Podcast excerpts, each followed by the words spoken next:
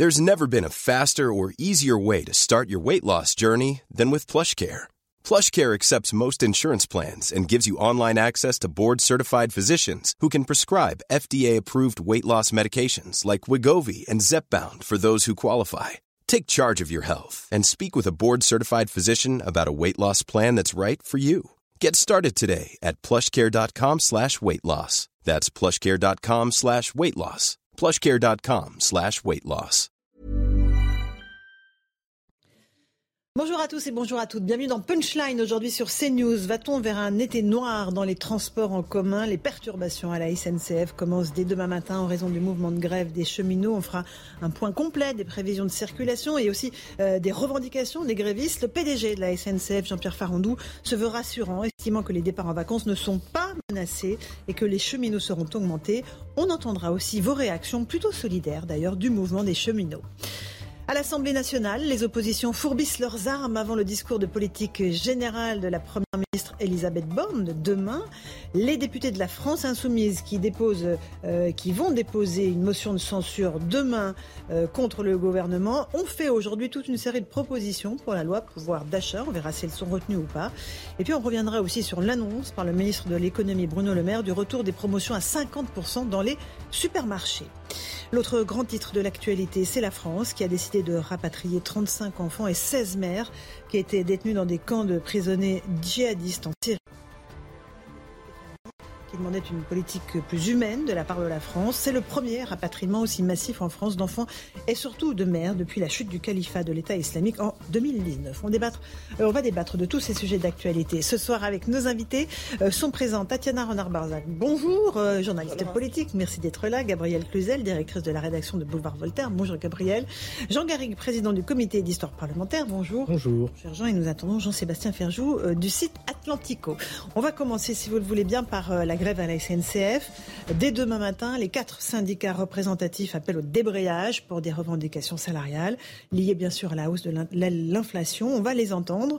Euh, on, on, ira aussi dans un instant aussi euh, du côté de la gare, voir vos réactions. Mais d'abord, on écoute Fabien Villedieu de Sudrail. Il estime qu'il y a un vrai souci sur les salaires en liaison évidemment avec l'inflation. Il y a un vrai souci aujourd'hui, il y a un souci de pouvoir d'achat il y a un souci d'inflation et il y a un souci de petits salaires à la SNCF. Donc, est-ce qu'on doit compter sur la générosité euh, de Farandou pour les augmentations de salaire ou des branches professionnelles? Et ben, d'ailleurs, de, ce point de vue-là, il y a un certain nombre de, grèves qu'il y a dans toute une série de secteurs. Pour attendre, enfin, espérer avoir des augmentations de salaire euh, qu'on demande depuis des mois et des mois, ben non, euh, ça n'arrive pas. Donc, du coup, eh ben, on force le trait et on fait une grève. On fait une grève par ailleurs un mercredi. Parce que j'entends, alors quand on, fait, grève le vendredi, c'est pas bien parce que euh, euh, c'est tel final. Quand on fait grève le week-end, c'est pas bien parce que c'est les grands départs. Donc là, on fait grève un mercredi, et eh ben c'est toujours pas bien. En fait, en gros, faut jamais faire grève, quoi. Voilà pour Fabien Villedieu de Sudrail. On va écouter vos réactions à présent parce que euh, elles sont assez mesurées et il y a pas mal de solidarité avec les cheminots. Écoutez. Ouais, ce serait un peu embêtant, surtout que la, grève va durer plusieurs jours, je crois, donc. Ouais, si je peux pas rentrer, euh, ça va être dur même pour le logement à Paris là, parce que je viens pas de Paris. Donc euh, ça va être tendu pour se loger, ouais. Euh, je pense que s'ils font une grève, c'est qu'elle est justifiée et que voilà quoi, il faut bien que marquer le coup. On n'a pas de nouvelles de la SNCF en fait, on se dit que bah, pas de nouvelles, pas de nouvelles, donc on espère juste qu'on pourra rentrer chez nous. J'imagine qu'il y a des raisons plus importantes que nos deux jours de loisirs, donc on prendra sur nous et on trouvera une solution. Ouais. Oh, on est plutôt serein. Euh, après, on, a été euh, informé en amont, euh, comme quoi il y aurait maximum un train sur deux qui serait impacté. Je pense qu'on va pouvoir se débrouiller et nous organiser en fonction de ça. Du moment qu'on est prévenu en fait à l'avance, après à nous nous adapter, on est, on est flex. Voilà pour ces réactions de Français. Ça vous étonne, Jean Garret, qu'il y ait à la fois de l'empathie et même un peu de solidarité avec les cheminots alors qu'ils font grève? Non, je, salue la résignation. Le, de, cet échantillon de, Français euh, qui, euh, effectivement, euh, je pense qu'il il y a un, sentiment de, compréhension par rapport à ce que tout le monde vit, c'est-à-dire l'inflation, la nécessité de, rattrapage en termes de, salaire et de, et de pouvoir d'achat. Donc je suppose que c'est ce qui explique une, une certaine compréhension qu'on n'a pas toujours connue par rapport à ces, à ces mouvements, dont il faut bien dire que parfois on ne les comprend pas tout à fait. Euh, là, là c'est très clair. Là, c'est très clair. Mais la présentation qui en est faite par le, syndicaliste, mm-hmm. euh, euh, Jean-Pierre Farandou, la générosité, enfin, c'est quand même, un, comment dirais-je, une sorte de, lecture un peu binaire des choses qui évacue tout ce qui concerne la rentabilité, l'équilibre d'une organisation comme la SNCF. Mais je veux dire qu'en tout cas, la compréhension par rapport à, cette demande, je pense qu'elle s'explique par le contexte, effectivement. Oui. Bien sûr. Rapidement, Gabriel Cluzel, sur moi, je vais faire contrepoids avec les gens qui ont témoigné. Euh, vous, vous n'êtes pas solidaire Pas du tout. Euh, je, non, mais euh, je, trouve que c'est une prise d'otage des, usagers qui n'y vont pas, qui ne prennent pas le train que pour leur loisir. Et c'est les, les vacances scolaires qui commencent les gens qui ont besoin d'assister, euh, il se trouve que j'en connais un personnellement, euh, leurs vieux parents et qui ont un rendez-vous chez le médecin qu'ils ne peuvent pas honorer. Euh, c'est pas le train, c'est pas c'est pas un gadget. Donc moi je trouve ça profondément choquant parce qu'en réalité l'inflation touche tous les métiers et, le problème c'est qu'il y a une certaine catégorie de métiers qui peuvent prendre en otage les autres et d'autres qui ne peuvent pas. L'infirmière libérale qui voit son essence augmenter, elle ne prendra en otage personne parce que déjà si elle continue pas à travailler, elle aura rien pour elle à la fin du mois et parce qu'en réalité, elle ne va pas laisser tomber ses, ses, patients. Donc c'est vrai que euh, pour moi, c'est plus un sujet qui concerne toute la France. C'est pas une revendication catégorielle euh, de, de, de, ceux des, qui, qui, sont dans le train, enfin des cheminots. Et puis s'ils veulent s'en prendre au gouvernement, bah, qui, qui, nuisent au gouvernement, mais pas aux usagers, parce que là, en l'occurrence, les pauvres gens qui sont qui vont traîner dans la gare demain, qui voient leur TGV annulé aujourd'hui, c'est UBS. Je ne sais pas si vous êtes allé sur le site de la SNCF. Il est marqué complet, complet, complet annulé ou non réservable. Je ne sais pas ce que c'est qu'un train non réservable. Il là pour la décoration sur le site. Bon, voilà. Il est déjà complet. Euh, Tatiana Renard-Bazac. c'est compréhensible. C'est-à-dire que faire grève, euh, quand ça, ça n'empêche ça n'empêche et ça n'ennuie personne, ça n'a aucun sens. Donc on comprend qu'ils le fassent à ces moments-là qui sont cruciaux. Cela dit, je suis assez euh, étonnée et, et et je salue ces Français mhm. qui arrivent à comprendre cela alors que c'est vrai qu'ils sont pris pour certains en otage, que je rappelle par ailleurs que le prix des billets SNCF est parfois tout à fait exorbitant. Exorbitant. Plus cher même souvent mhm. d'ailleurs aujourd'hui que des billets d'avion. Que l'avion. Et que donc pour certains, c'est un, vrai euh, sacrifice que de pouvoir se payer un billet de train et d'avoir organisé ses vacances. Donc en cela, je trouve en effet que c'est difficile à digérer. Et à la fois, J'entends tout à fait ces revendications. C'est-à-dire qu'ils expliquent que depuis 8 ans, la grille des salaires est bloquée. Ils demandent 300 euros net d'augmentation. Et je pense que les Français, parfois, quand ils voient le décalage qui est entre les bénéfices de la SNCF, qui était, comme le rappelait syndicaliste, de 900 millions de bénéfices l'année dernière, et, euh, et ce que gagne un cheminot, ils comprennent ce décalage-là. Et puis par ailleurs, je pense qu'il y a un capital aussi sympathie euh, des, euh, des, contrôleurs de train. Des... On voit bien dans, dans, les trains, voilà, des cheminots, il y a un capital mm. sympathie des Français qui font qu'ils sont plutôt dans l'empathie. Mais c'est toujours en effet les mêmes qui sont malheureusement bloqués, qui restent à quai en ayant payé parfois des billets vraiment à des prix exorbitants. Euh, Jean-Sébastien Ferjou, là c'est une revendication catégorielle. Si toutes les professions se mettent à faire grève à la rentrée, ça va faire quelque chose d'assez intéressant. Oui, effectivement, mais je crois que les syndicats ont bien compris que le gouvernement était en situation de faiblesse et qu'il ne pourrait pas cumuler tous les conflits en même temps et un blocage à l'Assemblée nationale et des blocages avec euh, les représentants, salariés ou euh, des différentes catégories de fonctionnaires. Moi, ça me surprend pas plus que ça que les Français en l'état, parce que ça n'est pas encore un conflit euh, qui a euh, dégénéré ou qui a duré. C'est un mécanisme sociologique classique parce que on le sait, aux yeux des Français, ce qui est considéré comme un service public, ce qui n'est pas forcément le cas de toute la SNCF. Enfin bref, ce qui aux yeux des Français est perçu comme un comme un service public est perçu comme le garant de la force de l'État. Et donc, dans la mesure où les services publics paraissent menacés, c'est l'État tout entier qui paraît menacé et les Français sont attachés justement à avoir un État qui fonctionne. Donc, ça explique ce mécanisme de sympathie qu'on a vu déjà dans des tas de conflits, euh, dans des tas de conflits précédents. Mais ça renvoie surtout à, bah, beaucoup d'échecs euh, politiques parce qu'on voit bien que la réforme de la SNCF, elle a raté à bien des aspects mhm. différents. Elle a raté sur le contrat d'ailleurs qui a été signé en début de semaine entre l'État et SNCF Réseau, puisque les montants qui sont prévus pour l'entretien du réseau, il manque à peu près un milliard hein, à la louche. Donc de toute façon, on sait bien que ça mettra en cause à la fois les petites lignes, à la fois la rapidité de transport euh, sur le réseau. Mais ça, c'est lié encore une fois à des choix qu'on fait au niveau de la société tout entière. Quand on se résigne à ce qui est des gaspillages monstrueux d'argent public parce qu'on est celui des pays au monde qui dépense le plus, enfin qui consacre le plus de sa richesse nationale aux dépenses publiques, sans pour autant avoir des services à la hauteur en face. C'est bien qu'il y a des gaspillages et ça renvoie à ces échecs-là et au manque de courage politique qui fait qu'à chaque fois on se retrouve dans ces situations-là. Quant à la réforme qui a été menée d'ailleurs par Elisabeth Borne, rappelons-le, pendant le premier quinquennat Macron, c'est pareil, ça n'est pas une réussite flamboyante, on le voit bien. Donc les nouveaux salariés de la SNCF ou les nouveaux agents de la SNCF ben, restent en moyenne entre 18 mois et 2 ans parce que justement ça a été la convention a été très mal négociée. Donc ça a été présenté comme une des principales réussites en matière de réforme. Quand on le regarde dans le détail, on se rend compte que c'était moins. C'est pas un, véritable succès. Ok, bon, on verra de toute façon demain. Vous voulez rajouter quelque chose, Tatiana, rapidement? Euh, D'une part, quand on voit aussi ce qui s'est passé, par exemple, lors des départs euh, euh, en week-end et en vacances pour certains, pour les avions, on se dit qu'il y a quand même en effet une vraie question sur les salaires là qui va arriver à la rentrée dans différentes professions, des vraies revendications qui risquent en effet d'être compliquées pour le gouvernement à gérer. Et par ailleurs, pour revenir à la SNCF, je pense aussi que j'ai vu par exemple le rapport annuel de la, de la défenseur des droits Claire donc qui a été remis aujourd'hui. Et dedans est noté notamment le problème de manque d'humains en fait, au sein notamment, par exemple, des guichets de la SNCF. Ce problème de dématérialisation en mhm. fait, du service public et le manque d'humains. Et, je pense que c'est intéressant parce que cet attachement aussi des Français, il montre aussi qu'il y a besoin mhm. d'humains dans les services publics et que, et que le, tout électronique, le tout électrique, le tout. Prêt à le payer, c'est la question. Bah, apparemment oui, puisque ils sont assez Alors, On fait juste une pause de temps du rappel des titres de 17h et je vous passe la parole, Gabriel Guzet, sur cette euh, grève à la SNCF. Tout de suite, Mathieu Devez pour les infos.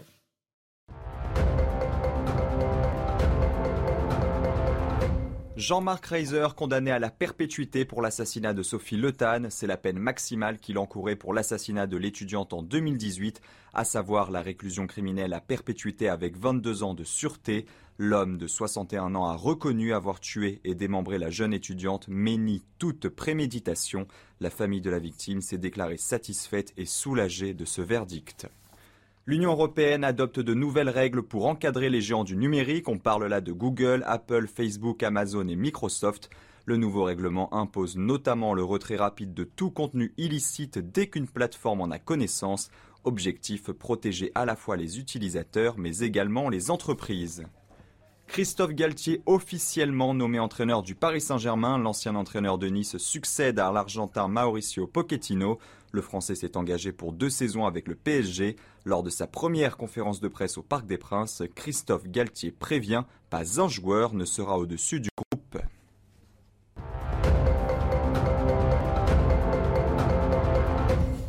On se retrouve sur le plateau de Punchline. On parlait de la grève à la SNCF, de ses causes et de ses conséquences. Euh, Gabriel Cuzet, vous vouliez rajouter quelque chose? Déjà, je voulais dire que les, tous les Français souffrent et le problème, c'est que la France se sépare entre ceux qui, certains qui peuvent prendre un otage les autres et donc exprimer leurs revendications et les autres qui n'ont que leurs yeux pour pleurer. Et c'est vrai que euh, de ce fait, ce, mouvement me, euh, me dérange. Mais on parlait, vous avez tout à fait raison de dire que c'est complètement dématérialisé aujourd'hui. C'est absolument inhumain le rapport que l'on a avec la SNCF pour des personnes âgées, ça devient très très difficile. Leur euh, leur nouvelle application est extrêmement euh, compliquée, voire euh, à des, des, des bugs répétés. Donc mettez-vous à la place des gens qui nous regardent. Il y en a beaucoup qui habitent dans des petites villes, ils n'ont plus de train. Il faut savoir que c'est la poule et l'œuf. Il, il, y a plus de train ou très peu de trains dans les toutes petites villes, hein, d'intercité par exemple. Et puis on leur dit, alors ils finissent par trouver des solutions alternatives. Puis on dit, bon, on va supprimer la ligne parce que finalement il n'y a plus de demande. Bah oui, il n'y a plus de demande parce que le train était tellement aléatoire que les gens ne prenaient plus. Donc on a fait des réformes flambant neuves de la de la SNCF en nous disant que c'était merveilleux. Et en réalité, on se retrouve avec des trains horriblement chers et, un maillage qui est beaucoup moins important que celui d'autrefois. Et c'est vrai que c'est désespérant. ok, voilà pour la SNCF. C'est très lié, on l'a vu, aux, problématiques de pouvoir d'achat des Français. On est à la veille du discours de politique générale euh, d'Elisabeth Borne, la Première ministre, à l'Assemblée. Et évidemment, à l'Assemblée, les groupes d'opposition sont en train de travailler pour proposer des choses qui pourraient rentrer dans le cadre de ce projet de loi sur le pouvoir d'achat sûr évidemment que le gouvernement les prenne. Elodie Huchard, vous êtes sur place à l'Assemblée nationale. Elodie, plusieurs propositions, 17 au total, ont été faites par la France insoumise.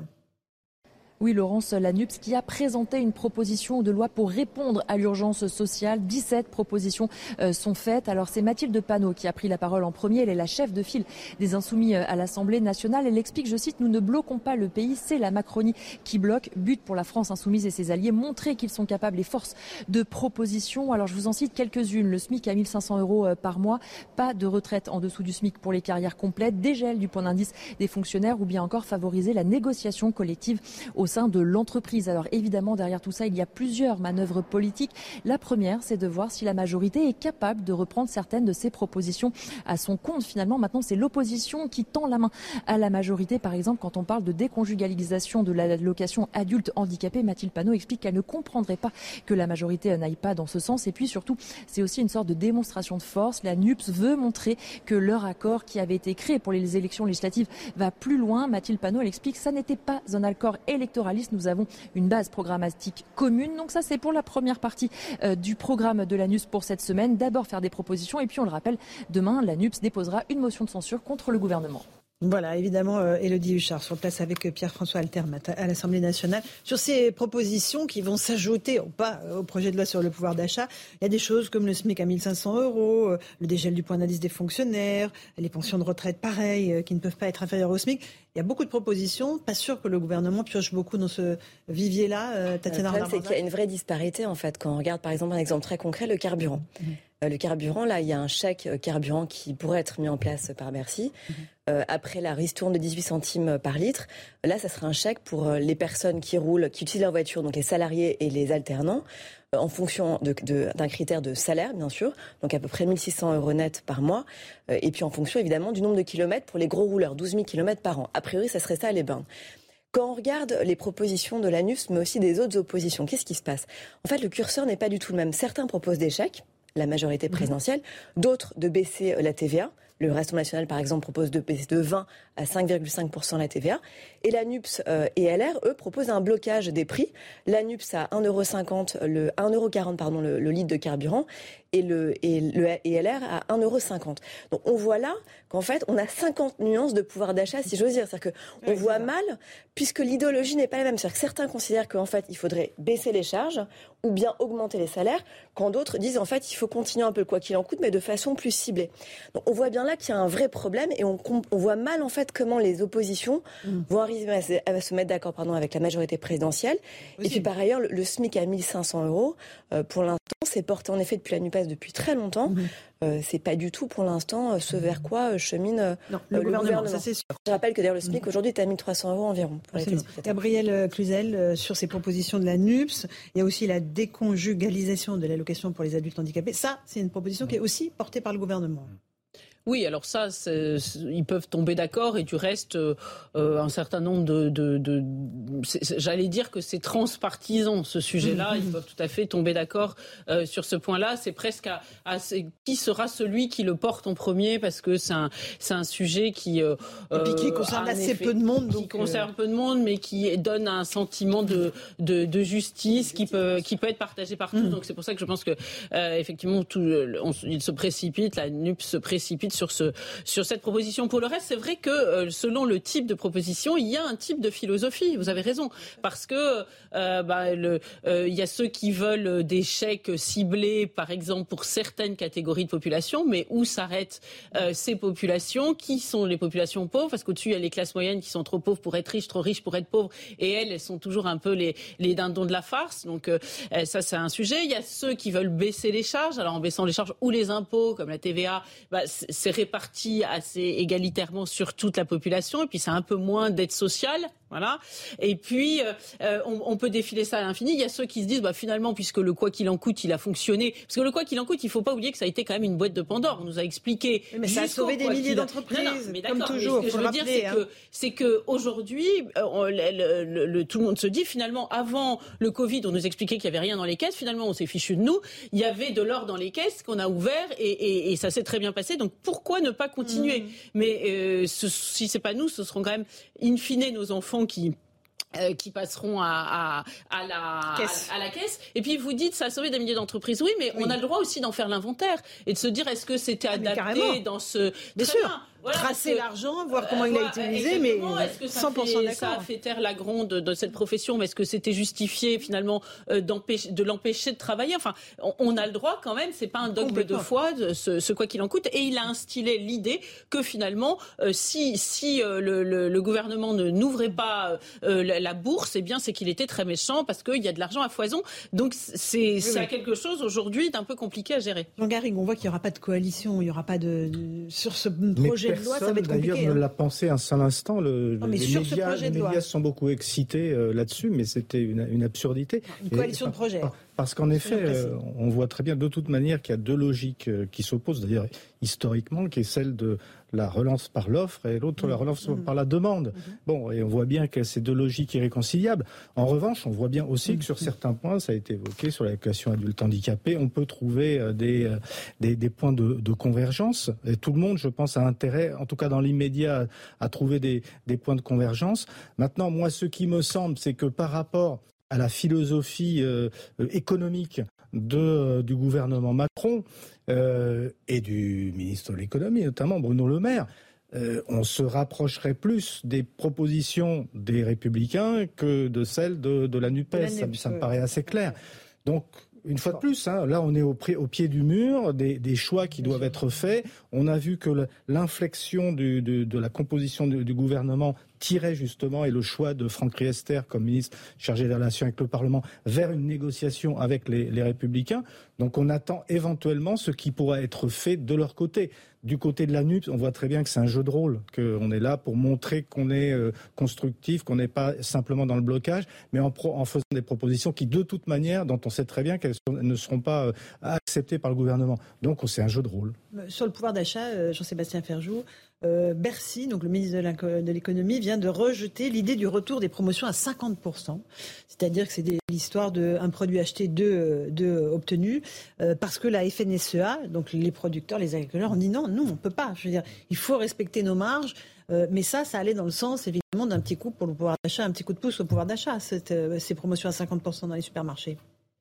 Oui, bien sûr, mais on ne peut pas vouloir tout et son contraire en même temps. C'est comme les prix du carburant. On ne peut pas à la fois souhaiter que les gens se déplacent moins et réduire le nombre de trajets, parce que c'est quand même ça la philosophie qu'il y a derrière. En théorie au moins, en façade. Hein. C'est pour ça qu'il y a autant de taxes sur les carburants en France. C'est la fameuse fiscalité comportementale pour dissuader d'adopter X ou X euh, comportement. La réalité, c'est que c'est surtout que l'État a besoin de se mettre de l'argent dans les caisses parce qu'il ne gère pas correctement, par ailleurs, euh, les dépenses, les dépenses publiques. Mais c'est la même chose avec la grande distribution.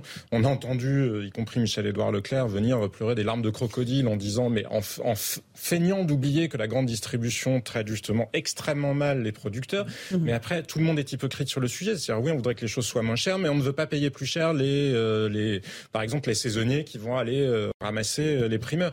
La réalité, et le, le sujet, c'est effectivement, comme le disait Jean Garrigue, celui du diagnostic économique, pas tant d'ailleurs sur la question de la relance que sur la nature de l'inflation. Sommes-nous dans une inflation transitoire mmh. qui est liée à des événements comme la guerre en Ukraine ce que ou dit à de mauvais choix. C'est ce que dit le gouvernement. Exactement, sauf qu'il a la guerre en Ukraine a bon dos. Bon le prix de l'électricité est aussi cher en France, c'est en raison des choix complètement pour le prix du blé, des céréales. qui ont été pris sur les 15 dernières années euh, sur le marché européen euh, de l'électricité ou de l'énergie euh, de, de, manière euh, générale. Mais comme on essaie, on traite toujours les choses finalement en les prenant par la surface, on le comprend du point de vue des Français, parce que évidemment que ceux qui sont en situation difficile, et il y en a beaucoup à la fin du mois, ils s'en fichent un peu de mmh. savoir à quoi c'est dû, à qui c'est dû. Sauf que politiquement, la responsabilité quand même de ceux qui nous gouvernent ou de l'opposition d'ailleurs, elle est de démêler ces fils-là pour qu'on ne reproduise pas les mêmes situations à l'infini. Moi, il me semble pour le coup que l'inflation, effectivement, en l'état, c'est plutôt lié à des événements qui sont circonscrits dans le temps. Quand on regarde, il y a des indices plutôt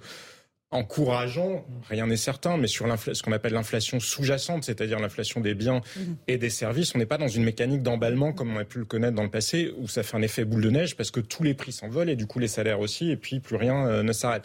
Là, on est vraiment sur l'inflation qui est très concentrée sur les matières premières et sur les prix d'énergie. Tatiana, c'est la loi en fait Egalim qui en fait mhm. bloque, c'était moins 34%, enfin une des remises de 34%, et Bruno Le Maire en effet a fait la proposition de 50% sur ces produits-là. Sachant qu'en fait, c'est ce qui permet de, tout de suite en arrière. Alors, pour une, pour une simple et bonne raison, c'est que ça met en fait vent debout les agriculteurs, qui seraient tout à fait perdants parce qu'en effet, ils ont une augmentation de leur matière première, mais cela dit, ils payent encore très cher le carburant comme tout le monde, et les engrais, les engrais, voilà. Et donc pour eux, pour, eux, pour eux, évidemment, c'est la, la, double peine. Par ailleurs, on en revient toujours à la même histoire, une histoire de philosophie. C'est est-ce que vous faites une réduction pour tout le monde, moins 50% même pour les gens qui peuvent s'acheter des pâtes ou de l'huile d'olive qui a énormément augmenté, ou est-ce que vous ciblez cela avec un chèque euh, alimentation Voilà, c'est toujours la même histoire. Et donc, le problème, c'est arriver à contenter les gens qui, en effet, ne peuvent plus aujourd'hui survivre au quotidien en payant leur essence et leur alimentation. Mais aussi, quand on parle de souveraineté alimentaire, il faut aussi prendre en considération les agriculteurs qui, eux aussi, souffrent aujourd'hui doublement à cause de tout ce qu'on vient d'évoquer, de la guerre en Ukraine. Et donc, voilà, c'est vrai que c'est une équation extrêmement difficile à prendre. Et puis, si en plus vous voulez contenter, en effet, les syndicats du type la FNSEA, là, ça devient euh, vraiment un bière à trois bandes extrêmement compliqué. En même temps, voilà, ils ont des vraies raisons, les agriculteurs. Bien sûr, évidemment, bien sûr, bien sûr. Euh, pour eux, c'est très impactant.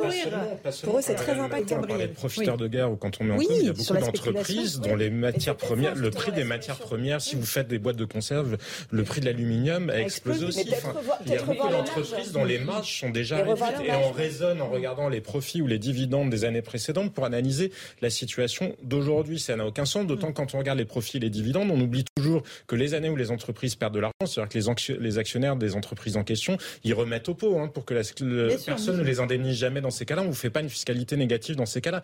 Donc c'est quand même bizarre de vouloir mm. inciter au risque et puis quand vous êtes récompensé de votre risque, alors là on viendrait vous piquer la récompense de votre risque, mais on ne vous indemniserait jamais de la prise de risque quand, elle se passe mal. Gabriel un tout petit mot pour euh, conclure. Euh, profonds que, euh, dont on ne parle jamais, et qui ont été évoqués au moment de la crise Covid, des enjeux de souveraineté, des, et qui, qui influent là aussi. Parce que vous, disiez, vous parliez des matières premières qui manquaient pour certains corps de métier, mais le, le, le plat du prix, par exemple, qui, qui, qui, a du carton, qui comprend du carton, euh, eh bien, euh, il y a un déficit parce qu'il n'y a plus de bois, alors que euh, même dans des départements, c'était un, plâtrier qui me, qui me parlait dans un département qui, qui produisait beaucoup de bois, donc ça paraît complètement ah ahurissant comment c'est bois. Et même dans, et on a fait des choix.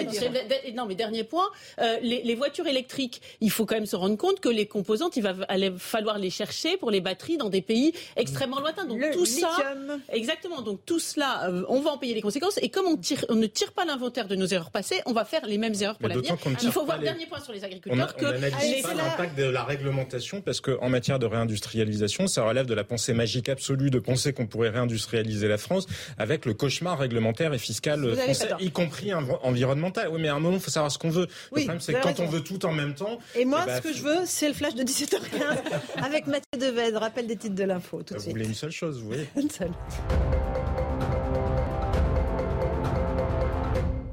Un bombardement russe massif sur la ville de Sloviansk dans l'est de l'Ukraine. Au moins 6 personnes ont été tuées et 19 blessées. Le maire appelle les habitants à se mettre à l'abri alors que cette ville de 100 000 habitants fait partie des prochains objectifs de l'armée russe. Très mauvais démarrage des soldes d'été. Selon la Fédération professionnelle Alliance du commerce, les ventes en magasin sont en baisse de 19% sur les 11 premiers jours par rapport à 2019. Et si les Français dépensent moins, c'est notamment à cause de l'inflation qui plombe leur pouvoir d'achat et les contraint à privilégier certaines dépenses comme l'alimentaire. La tour Eiffel n'a jamais été aussi préservée que maintenant, c'est ce qu'affirme la direction de la Dame de Fer avec une 20e campagne de peinture dont l'addition a quasiment triplé. Selon l'hebdomadaire Marianne, plusieurs rapports rédigés entre 2010 et 2016 mettent néanmoins en garde sur les dégradations causées par la rouille et les défauts de maintenance.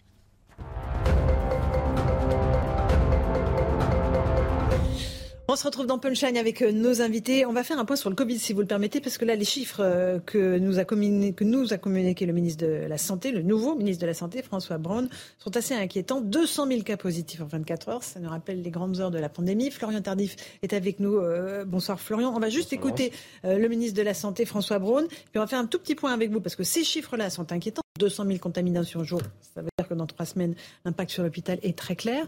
Et puis, il y a la question des masques, des mesures contraignantes. On va juste écouter ce qu'il dit à propos du masque dans les transports. Je le dis aux Français avec solennité. Il nous faut retrouver tous les bons réflexes. Nous pourrions légiférer sans cesse. Nous souhaitons plutôt que chacun puisse être réactif et toujours adapter ses comportements à ce que la situation exige. Aujourd'hui, c'est clair, il faut mettre son masque dans les lieux bondés, comme ici par exemple. Il faut mettre son masque dans les transports en commun. Il faut mettre son masque dans les transports pour les vacances. il faut mettre son masque. On ne, vous oblige pas, mais il faut le mettre. Et on voit que dans l'assemblée où il était, il n'y avait personne qui avait le masque. Florian tout à fait, plusieurs fois répété d'ailleurs, puisqu'il euh, il est auditionné euh, actuellement par, euh, par la commission des lois avant l'étude d'un projet de loi concernant donc ces outils sanitaires qui mhm. pourraient être à la disposition de la première ministre si ces outils sont votés au Parlement. Donc on étudie article par article ce que contient ce projet de loi. Le ministre de la Santé et de la Prévention a été assez clair sur la stratégie du gouvernement. On a bien compris que c'était un texte assez euh, consensuel, puisqu'il ne souhaitait pas, au tout début de cette législature, commencer à avoir les, euh, voilà, mm. les oppositions euh, contre eux. C'est pour cela que c'est un texte assez court et c'est aussi pour cela que lors de son audition, a le ministre de la Santé a rappelé, voire martelé, euh, quels étaient les gestes barrières, tout simplement parce que avec ce projet de loi, le gouvernement ne va pas pouvoir imposer euh, beaucoup de choses au peuple français. Il ne concerne que l'instauration potentiellement d'un pass sanitaire aux frontières. On ne parle plus de passe vaccinal.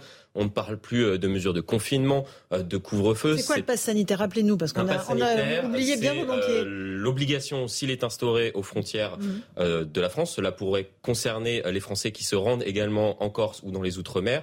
On vous demanderait soit une vaccination complète, mhm. soit un test négatif, ou alors un certificat montrant qu'on a été infecté récemment et que nous avons eu des anticorps nous permettant potentiellement de, nous défendre contre une nouvelle infection. Et ça, ça serait pour le mois d'août, c'est ça? Alors, le projet de loi va être débattu à partir de la semaine prochaine et effectivement, il prévoit d'instaurer une période permettant d'utiliser ces outils à partir de début août jusqu'au 31 euh, mars 2023 pas de réouverture des centres de vaccination aussi, a dit le ministre de la Santé Tout à fait. Il estime à l'heure actuelle qu'il faut euh, privilégier la vaccination euh, des personnes les plus fragiles. Il a appelé à nouveau les personnes de plus de 60 ans qui sont concernées par la deuxième dose de rappel ou la quatrième dose euh, de vaccin à se rendre dans un dans un endroit où on peut se faire vacciner, donc pas dans un centre de, vaccination. Il estime que la vaccination euh, complète de la population euh, n'est pas nécessaire à l'heure actuelle, mais par contre, il a martelé euh, ce mm. message comme quoi les, personnes les plus fragiles, les plus susceptibles donc d'être contaminées, et si elles sont contaminées, d'être hospitalisées dans un second temps et potentiellement de venir saturer les services de réanimation, elles sont assez peu à s'être fait euh, vacciner avec cette deuxième dose de rappel. On parle de euh, personnes de plus de 60 ans euh, qui se sont fait vacciner avec cette deuxième dose de rappel. Elles ne représentent que 30% de cette part de la population. un tout petit mot de ces 200 000 contaminations jour. C'est pas un chiffre formidable, hein, et ça nous rappelle quoi? On était à quoi? Sur la vague de 6 On était quoi? Il y a deux ou trois mois, on était à ça à peu près? C'était euh, c'était euh, c'était beaucoup moins ah, du temps de la sixième vague. Oui, du temps de la sixième vague, on avait des euh, des, des pics de contamination assez importants. Après, c'est toujours assez flou puisque on a des chiffres de contamination grâce à des personnes qui se sont fait tester, des tests qui ont été qui sont apparus comme étant positifs et ce sont des données qui sont remontées après au ministère. Mais 200 contaminations, on sait très bien que 200 000 contaminations, on sait très bien qu'il y a beaucoup, beaucoup, beaucoup plus. de contaminations réellement. Et donc l'impact sur l'hôpital, c'est dans combien de temps? D'ici 10, 15 jours. 10-15 jours. 10 jours en général euh, concernant les hospitalisations dans des soins euh, normaux et euh, d'ici à 10 à 20 jours concernant les, soins critiques.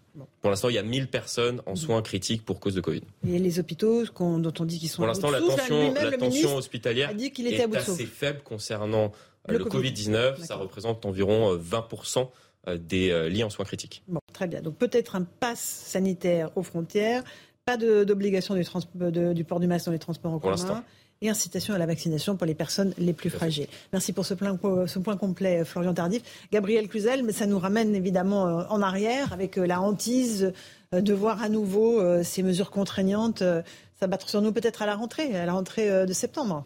Moi, ça me paraît euh, extrêmement difficile pour le gouvernement d'imposer à nouveau euh, ce genre de mesures. D'ailleurs, on voit bien qu'il euh, il le sait lui-même. Et le, le, le, ministre est du reste attendu un peu au tournant parce qu'il avait la réputation d'être assez violent dans ses, enfin, assez ferme et très rigoureux et sur sur ce type de, de, mesures. Et que là, tout d'un coup, il fait il fait montre d'une certaine souplesse. Je pense que ça, ça va être extrêmement compliqué de revenir à ça. Et puis, les Français vivent ça comme une inversion inversion de la responsabilité. C'est-à-dire que le gouvernement leur dit il faut plus de masques, faites ceci, faites cela, euh, les bons réflexes. Mais la réalité, c'est que la vraie responsabilité, c'est celle des hôpitaux. Et c'est ça qui inquiète mmh. les Français au premier chef, c'est de savoir est-ce que depuis le temps que l'on en parle, les hôpitaux sont en mesure mmh. de, de, réagir. Et donc, évidemment, le gouvernement sait qu'il ne peut pas jouer très longtemps ce, ce, ce, ce genre de refrain très offensif. Un tout petit mot sur la réintégration des soignants non vaccinés, c'est à l'ordre du jour ou pas? Pas du tout. C'est ce qu'a expliqué euh, le ministre de la Santé et de la Prévention. Ce n'est pas à l'ordre du jour. On parle de 12 000 personnes concernées. Euh, ce chiffre représente également les euh, personnes qui travaillent sur des postes techniques ou administratifs. Donc ça, c'est des bras qu'on aimerait avoir dans les hôpitaux quand même, hein, cet été. Demandé par Marine Le Pen à vivre prise. Alors, et à plusieurs reprises, on a posé la question durant la campagne présidentielle au chef de l'État qui a il avait dit, il avait dit peut-être, hein, d'ailleurs, pendant la campagne. Il avait laissé entendre que c'était possible des chiffres épidémiques, cela pourrait être possible ou non. Ça, je trouve que c'est un peu le souci, en fait, là, à l'heure actuelle. J'entendais aussi le ministre cet après-midi, donc c'est pour les plus de 12 ans le pass sanitaire, euh, peut-être. Euh, je pense que ça peut créer. Alors, c'est rassurant parce qu'en effet, il est aux manettes, il est, euh, c'est un, un, médecin urgentiste, donc il a une vraie vision de ce qui mhm. se passe à l'hôpital, de l'engorgement, etc. Donc ça, c'est quand même assez intéressant. J'attends de voir quand même ce que ça va donner. Cela dit, je pense que ça peut aussi créer un peu une panique parce que euh, d'annoncer qu'il y a un pass sanitaire qui pourrait être remis euh, euh à l'ordre du jour, alors que les gens partent en vacances, pas beaucoup, certains ne sont pas, tous à l'étranger non oui, plus. Mais, hein. oui, mais certains partent à l'étranger, certains ne sont pas forcément à jour de leur rappel et peuvent se demander si au milieu des vacances ou à leur retour, il y aura peut-être un pass sanitaire aux frontières. Ça, c'est une première question. Par ailleurs, ils feront un test PCR. Oui, oui, Laurence, mais, mais voilà, certains peuvent quand même se poser la question. Pardon, mais ce ministère a été accolé ministère de la Santé et de la Prévention. Est-ce que, y a, en effet, il y a eu un temps de latence, la gouvernementale, pour refaire le gouvernement, etc. Mais le donc le ah souci, c'est qu'on se retrouve là au cœur de l'été avec un pic attendu mi-juillet, avec la rentrée, avec un brassage important mhm. euh, des Français. Et donc évidemment que le pic euh, ne va pas s'arrêter en septembre. Donc il y aura des mesures sûrement fortes à prendre. Et comme le disait Gabriel, aujourd'hui la configuration de l'Assemblée nationale fait que on a quand même des oppositions, dont certaines seront très hostiles au pass sanitaire, ah au pass vaccinal. Rassemblement national français bien sûr. ça passe et donc, donc on imagine bien que le projet de loi là sur l'urgence sanitaire va avoir beaucoup de difficultés à passer en fonction des, des mesures qui vont être présentées euh, pour cela aussi qu'il est très court. bien, sûr, bien, sûr, bien sûr, Pour l'instant, pour l'instant. Pour l'instant. Pour l'instant. Jean Garrigue. Bon, une reprise pandémique n'est jamais une très bonne nouvelle, mais simplement, euh, moi, ce qui m'amuse un tout petit peu, c'est qu'on a tellement depuis deux ans euh, accusé de manière un petit peu caricaturale parfois, c'est mon opinion en tout cas, le gouvernement de pratiquer une politique coercitive, autoritaire, liberticide. Et là, au moment on a quelque chose je pense que Gabriel serait assez d'accord avec euh, cette version-là. tout à fait, tout à fait. Mais, je pense, que, je pense que, que, c'est une caricature, ça n'engage que moi. Euh, le, le, oui, absolument. non, mais bien Terminé, sûr, je vous en prie. Mais, simplement, ce qui m'amuse, c'est de voir que là, alors que a priori, pour l'instant en tout cas, il y a quelque chose d'assez modéré, d'assez graduel, d'assez raisonnable, et qui sera, par la force des choses, du fait de, de l'équilibre des forces politiques consensuelles, il y aura une recherche de, mm. compromis. Mm. ce ne sera plus quelque chose d'envoyé d'en haut par, par Jupiter. Il y aura peut-être même pas de conseil de défense. On va voir en tout cas. Euh, même ça suscite des interrogations, des oppositions, des, alors, alors qu'au fond, il, s'agit simplement de bon sens. C'est vrai que euh, porter le masque aujourd'hui, ça, ça s'impose dans les transports, ça s'impose pour les personnes fragiles. La vaccination s'impose aussi pour les personnes fragiles. Je veux dire qu'il y a un moment, et c'est intéressant d'ailleurs parce que cette responsabilisation des, des Français, euh, qui a eu l'air d'être un peu critiquée là encore, vous portez la responsabilité sur les Français. Oui, justement, responsabiliser, c'est ce qu'on attend depuis, depuis deux ans. On, on attend de ne pas être infantilisé, mais responsabilisé. Donc je veux dire, essayons un, petit peu d'être un peu euh, raisonnable. Euh, Gabriel, rapidement, il nous reste Moi, si je suis caricaturale, mon voisin est amnésique. Parce qu'il se souvient quand même pas de toutes les mesures ubuesques, mais ubuesques qui ont été prises. Euh, L'attestation pour les 100 mètres. Ah non, mais autour du domicile. On n'avait même plus on avait même plus le droit d'aller acheter au rayon jouets, vous vous souvenez, au rayon lingerie. on devait se faire une auto, une auto attestation comme comme, euh, comme dans un sketch de Raymond entier, où tous les gouvernements hésitaient, tâtonnaient. Non, ça, c'est absolument pas. Euh, bah, c'est pas vrai. Tous les, tous les bah, métiers, tous les pays n'ont pas fini. Donc, et en plus, non, mais certains en ont dit bien pire.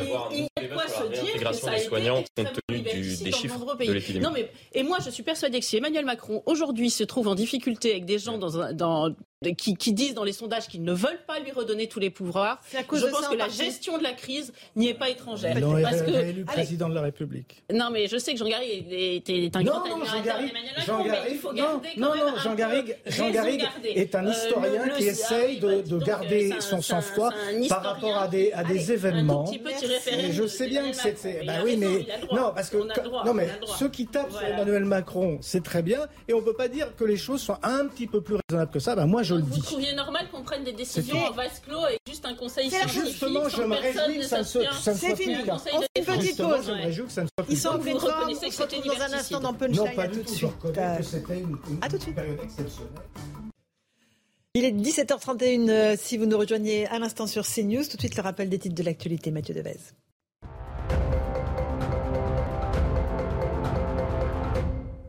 Le nombre de contaminations au Covid-19 devrait légèrement dépasser les 200 000 sur les dernières 24 heures, annonce faite par le nouveau ministre de la Santé François Braun lors d'une audition à l'Assemblée nationale. Selon lui, la septième vague épidémique augmente et nous enregistrons en moyenne 120 000 cas par jour sur la dernière semaine. Au Salvador, une femme condamnée à 50 ans de prison après une fausse couche, une condamnation pour homicide aggravé pour avoir accouché d'une fillette qui n'a survécu que quelques heures dans des toilettes en raison d'une urgence. Le Salvador est un des pays où la législation contre l'avortement est la plus sévère. Igor Tudor, nommé entraîneur de l'Olympique de Marseille, trois jours après le départ de Roré Sampaoli, l'OM a officialisé l'arrivée du Croate pour deux saisons, un entraîneur passé notamment par la Croatie, la Grèce, la Turquie et l'Italie.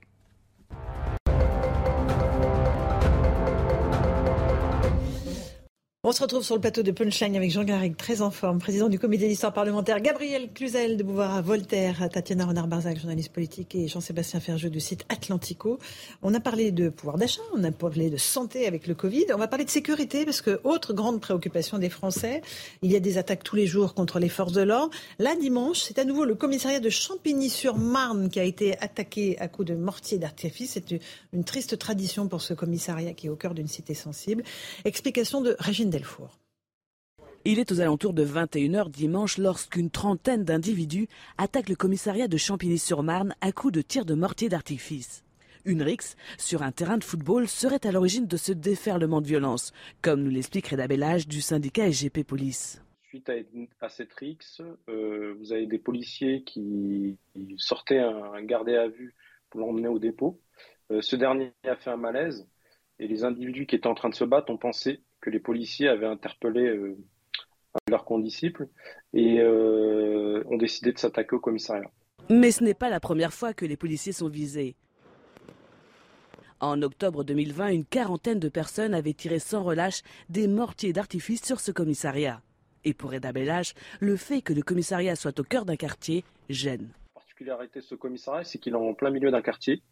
Euh, un quartier qui est très connu sur Val-de-Marne pour être une plaque tournante du trafic de stupes. Du coup, les allées et venues des policiers dérangent, on va dire, euh, les trafiquants. Suite à l'attaque de dimanche, un individu a été interpellé. Une enquête est ouverte.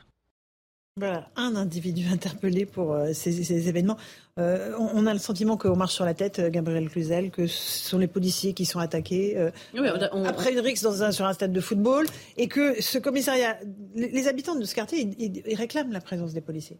Et c'est pourtant ce commissariat qui est ciblé en permanence par les trafiquants et les dealers. C'est un cercle sans fin, en fait. On, on voit qu'on avance, parce qu'il fut un temps où les policiers étaient, étaient attaqués quand ils allaient dans, dans, un certain nombre de rues, euh, qui étaient euh, des rues interdites déjà pour eux, euh, presque, mais ce qui était considéré par les délinquants comme leur appartenant. Aujourd'hui, c'est l'inverse. C'est les délinquants qui vont carrément s'attaquer au commissariat. Il faut quand même un, un, un, un très fort sentiment d'impunité. Et évidemment, quand ils attaquent les policiers, c'est pas c'est pas les policiers qui sont attaqués, c'est nous tous, parce que quand il n'y a plus de policiers entre nous et les délinquants, évidemment, nous sommes euh, les, les, victimes ultimes.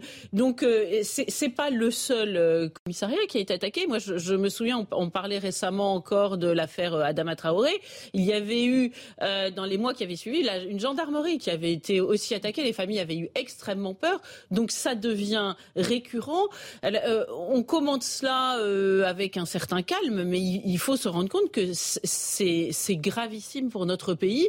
Et, si ça se multiplie, c'est un ensemble de signaux faibles qui vont finir par constituer un signal fort. Et euh, il va falloir que Gérald Darmanin fasse quelque chose, à tout le moins. Ça, c'est évident.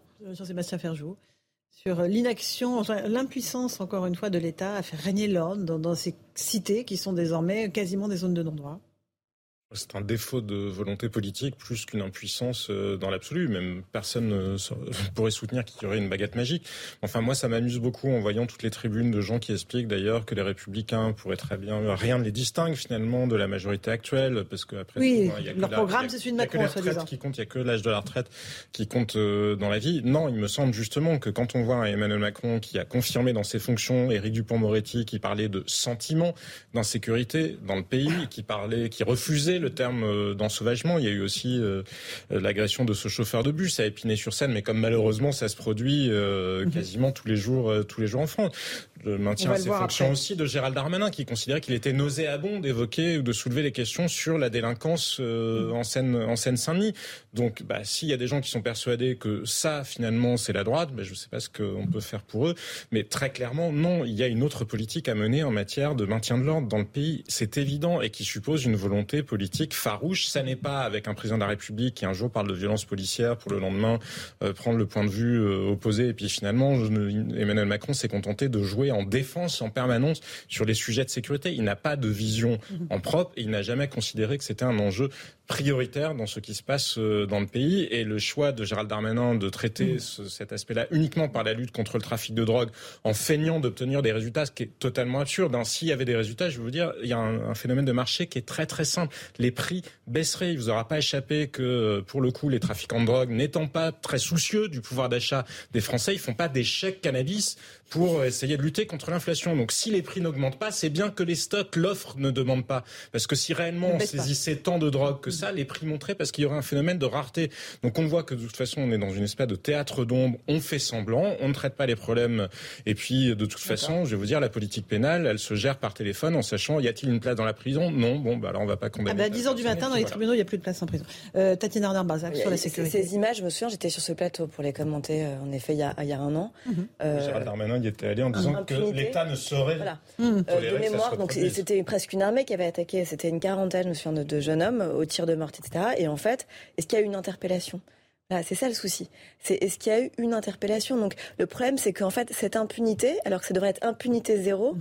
en fait on est face à une impunité absolue des jeunes qui caillassent comme ça des, des commissariats. Ça c'est la première chose. Euh, deuxième chose, il y a un problème de, de, de moyens de toute façon donnés aux, aux policiers et une incohérence. C'est-à-dire que on demande à ce que ces zones ne soient pas des zones de non-droit. Et donc les habitants, les premiers souhaitent d'ailleurs qu'il y ait des commissariats dans ces zones-là, alors qu'il y en a de moins en moins pour ces raisons-là, parce que c'est de plus en plus difficile pour eux.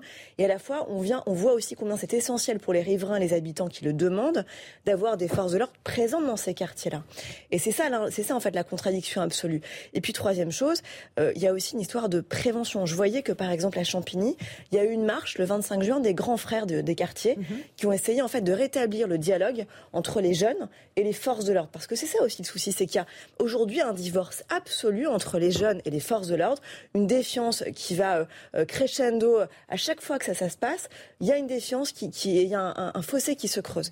Comment on fait pour établir un dialogue? Comment on fait pour établir en tout cas une relation de proximité pour qu'il y ait plus cette défiance. C'est-à-dire que les jeunes ont envie d'une relation de proximité, les dealers, là? Pardon? Je ne crois pas que les dealers ont envie d'une relation de proximité. Non, c'est pas ça. C'est que je, je, pense quand même qu'il va falloir à un moment donné arriver à rétablir un dialogue parce que faire de la prévention de ces quartiers. Non, c'est pas de la prévention. Si, rétablir le dialogue, c'est faire de la prévention. Mais faire la prévention, ça passe quoi? Ça passe par exemple par une police de proximité, mm. rétablir une police de proximité, par exemple. Il y a plein de quartiers prioritaires de sécurité où aller tester. Mais quand vous parlez par exemple avec des élus euh, de quartiers, par exemple de banlieue, ils vous expliquent que par exemple des zones où il y a les éducateurs, les éducateurs ne savent même pas qui sont les forces de l'ordre et vice-versa. Donc il faut arriver à rétablir des liens et du lien pour aussi arriver à, à faire en sorte qu'on se reparle. Ça fait 20, ans qu'on nous dit ça, mais vous avez raison. Aussi, il faut aussi qu'il y ait une désescalade parce que qu'est-ce qui participe aussi de cette défiance C'est-à-dire que d'abord, les, les, policiers se font caillasser euh, pour des raisons absolument euh, bah, ils sont roulés dessus, ridicules. Mais pour ridicule, il n'y a aucune raison de se faire caillasser. On le voit bien, c'est complètement débile à chaque fois.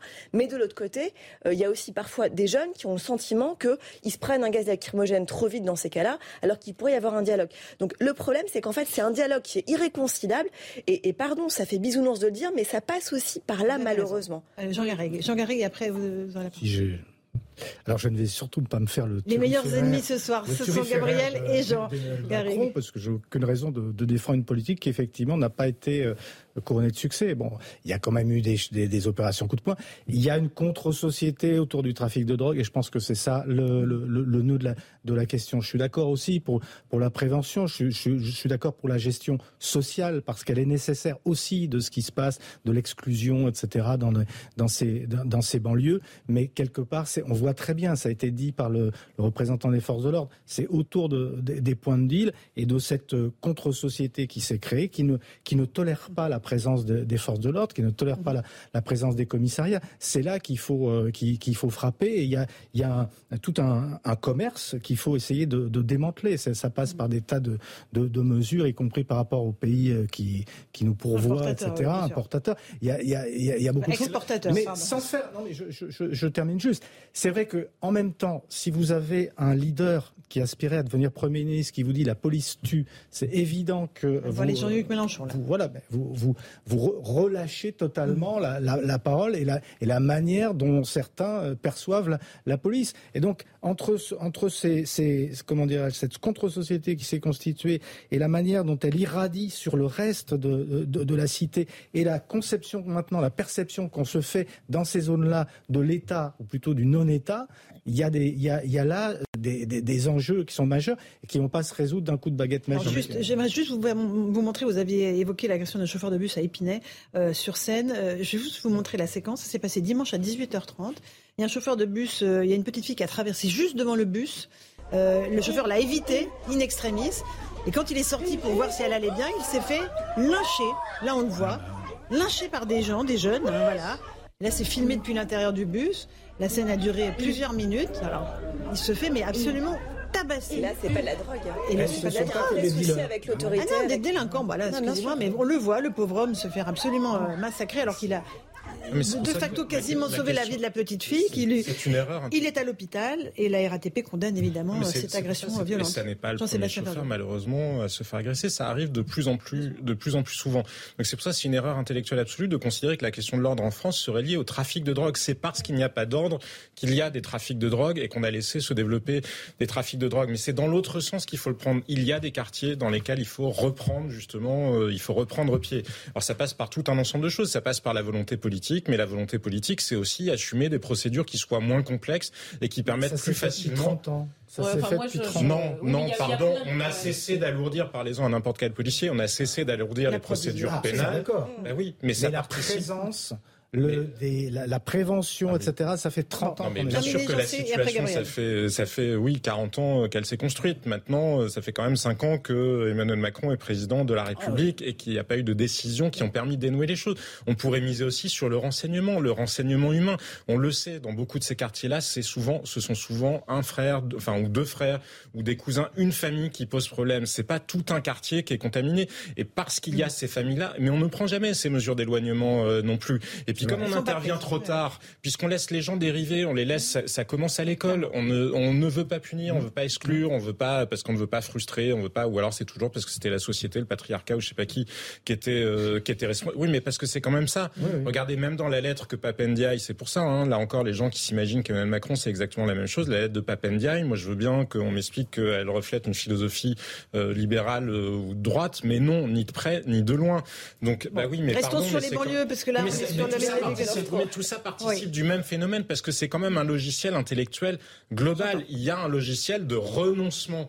Donc à partir du moment où on est dans le renoncement, ça se projette sur différentes choses. Et oui, ça se projette aussi bien de l'école à plus tard. Et on essaie de rattraper des gens qui sont des criminels endurcis quand il aurait fallu essayer peut-être même de leur tendre la main pour le coup, effectivement, quand ils étaient encore Gabriel. Euh, intégrés. Sur cette agression, par exemple, on n'a pas de vision sur ces quartiers. Ce qu'on veut, c'est euh, c'est qu'il ne se passe rien euh, pendant qu'on est au pouvoir. Donc c'est tout, c'est simplement ça. Il n'y a aucune recherche de résolution de, euh, de la situation. Simplement, dès que ça donne le sentiment qu'il y a un ferment de gronde, eh bien, on fait en sorte que tout s'étienne. C'est pour ça que, en réalité, il y a, et tous les policiers et gendarmes vous le disent, on peut, on, ils pourraient agir si euh, il y avait la volonté politique. En réalité, il n'y a pas de volonté politique. Moi, je crois qu'on a tout essayé depuis des années. Toutes les, alors le déverser de l'argent, ça n'a pas fonctionné parce que la première rhétorique c'était de dire ça, ils sont pauvres et voilà.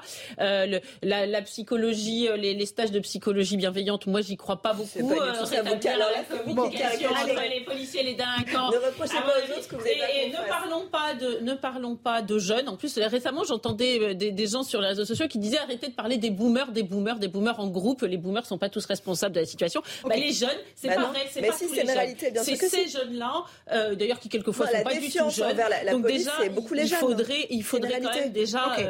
euh, nommer les choses. Mais euh, la réalité, c'est qu'il y a zéro volonté politique. 17h45, le rappel des titres de l'actualité, Mathieu Devez.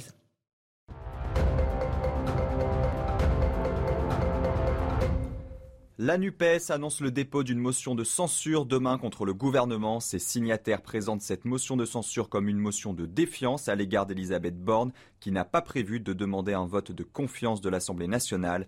Pour être adoptée, une motion de censure doit réunir les voix de la majorité absolue des députés, soit 289 voix. Près de 23 000 personnes placées sous surveillance en France l'an passé ralenti pendant le Covid-19. Les services de renseignement sont repartis au contact des cibles. Outre les terroristes, les violences collectives sont de plus en plus dans le viseur. Et puis la plateforme de streaming musical Deezer fait une entrée chaotique à la Bourse de Paris. La plateforme française plongeait de 27% lors de ses premiers échanges. Derrière cette introduction en bourse, il y a un enjeu économique en termes d'emploi et de création de richesses. C'est une façon de défendre la culture française, la chanson française, a souligné le ministre de l'économie Bruno Le Maire.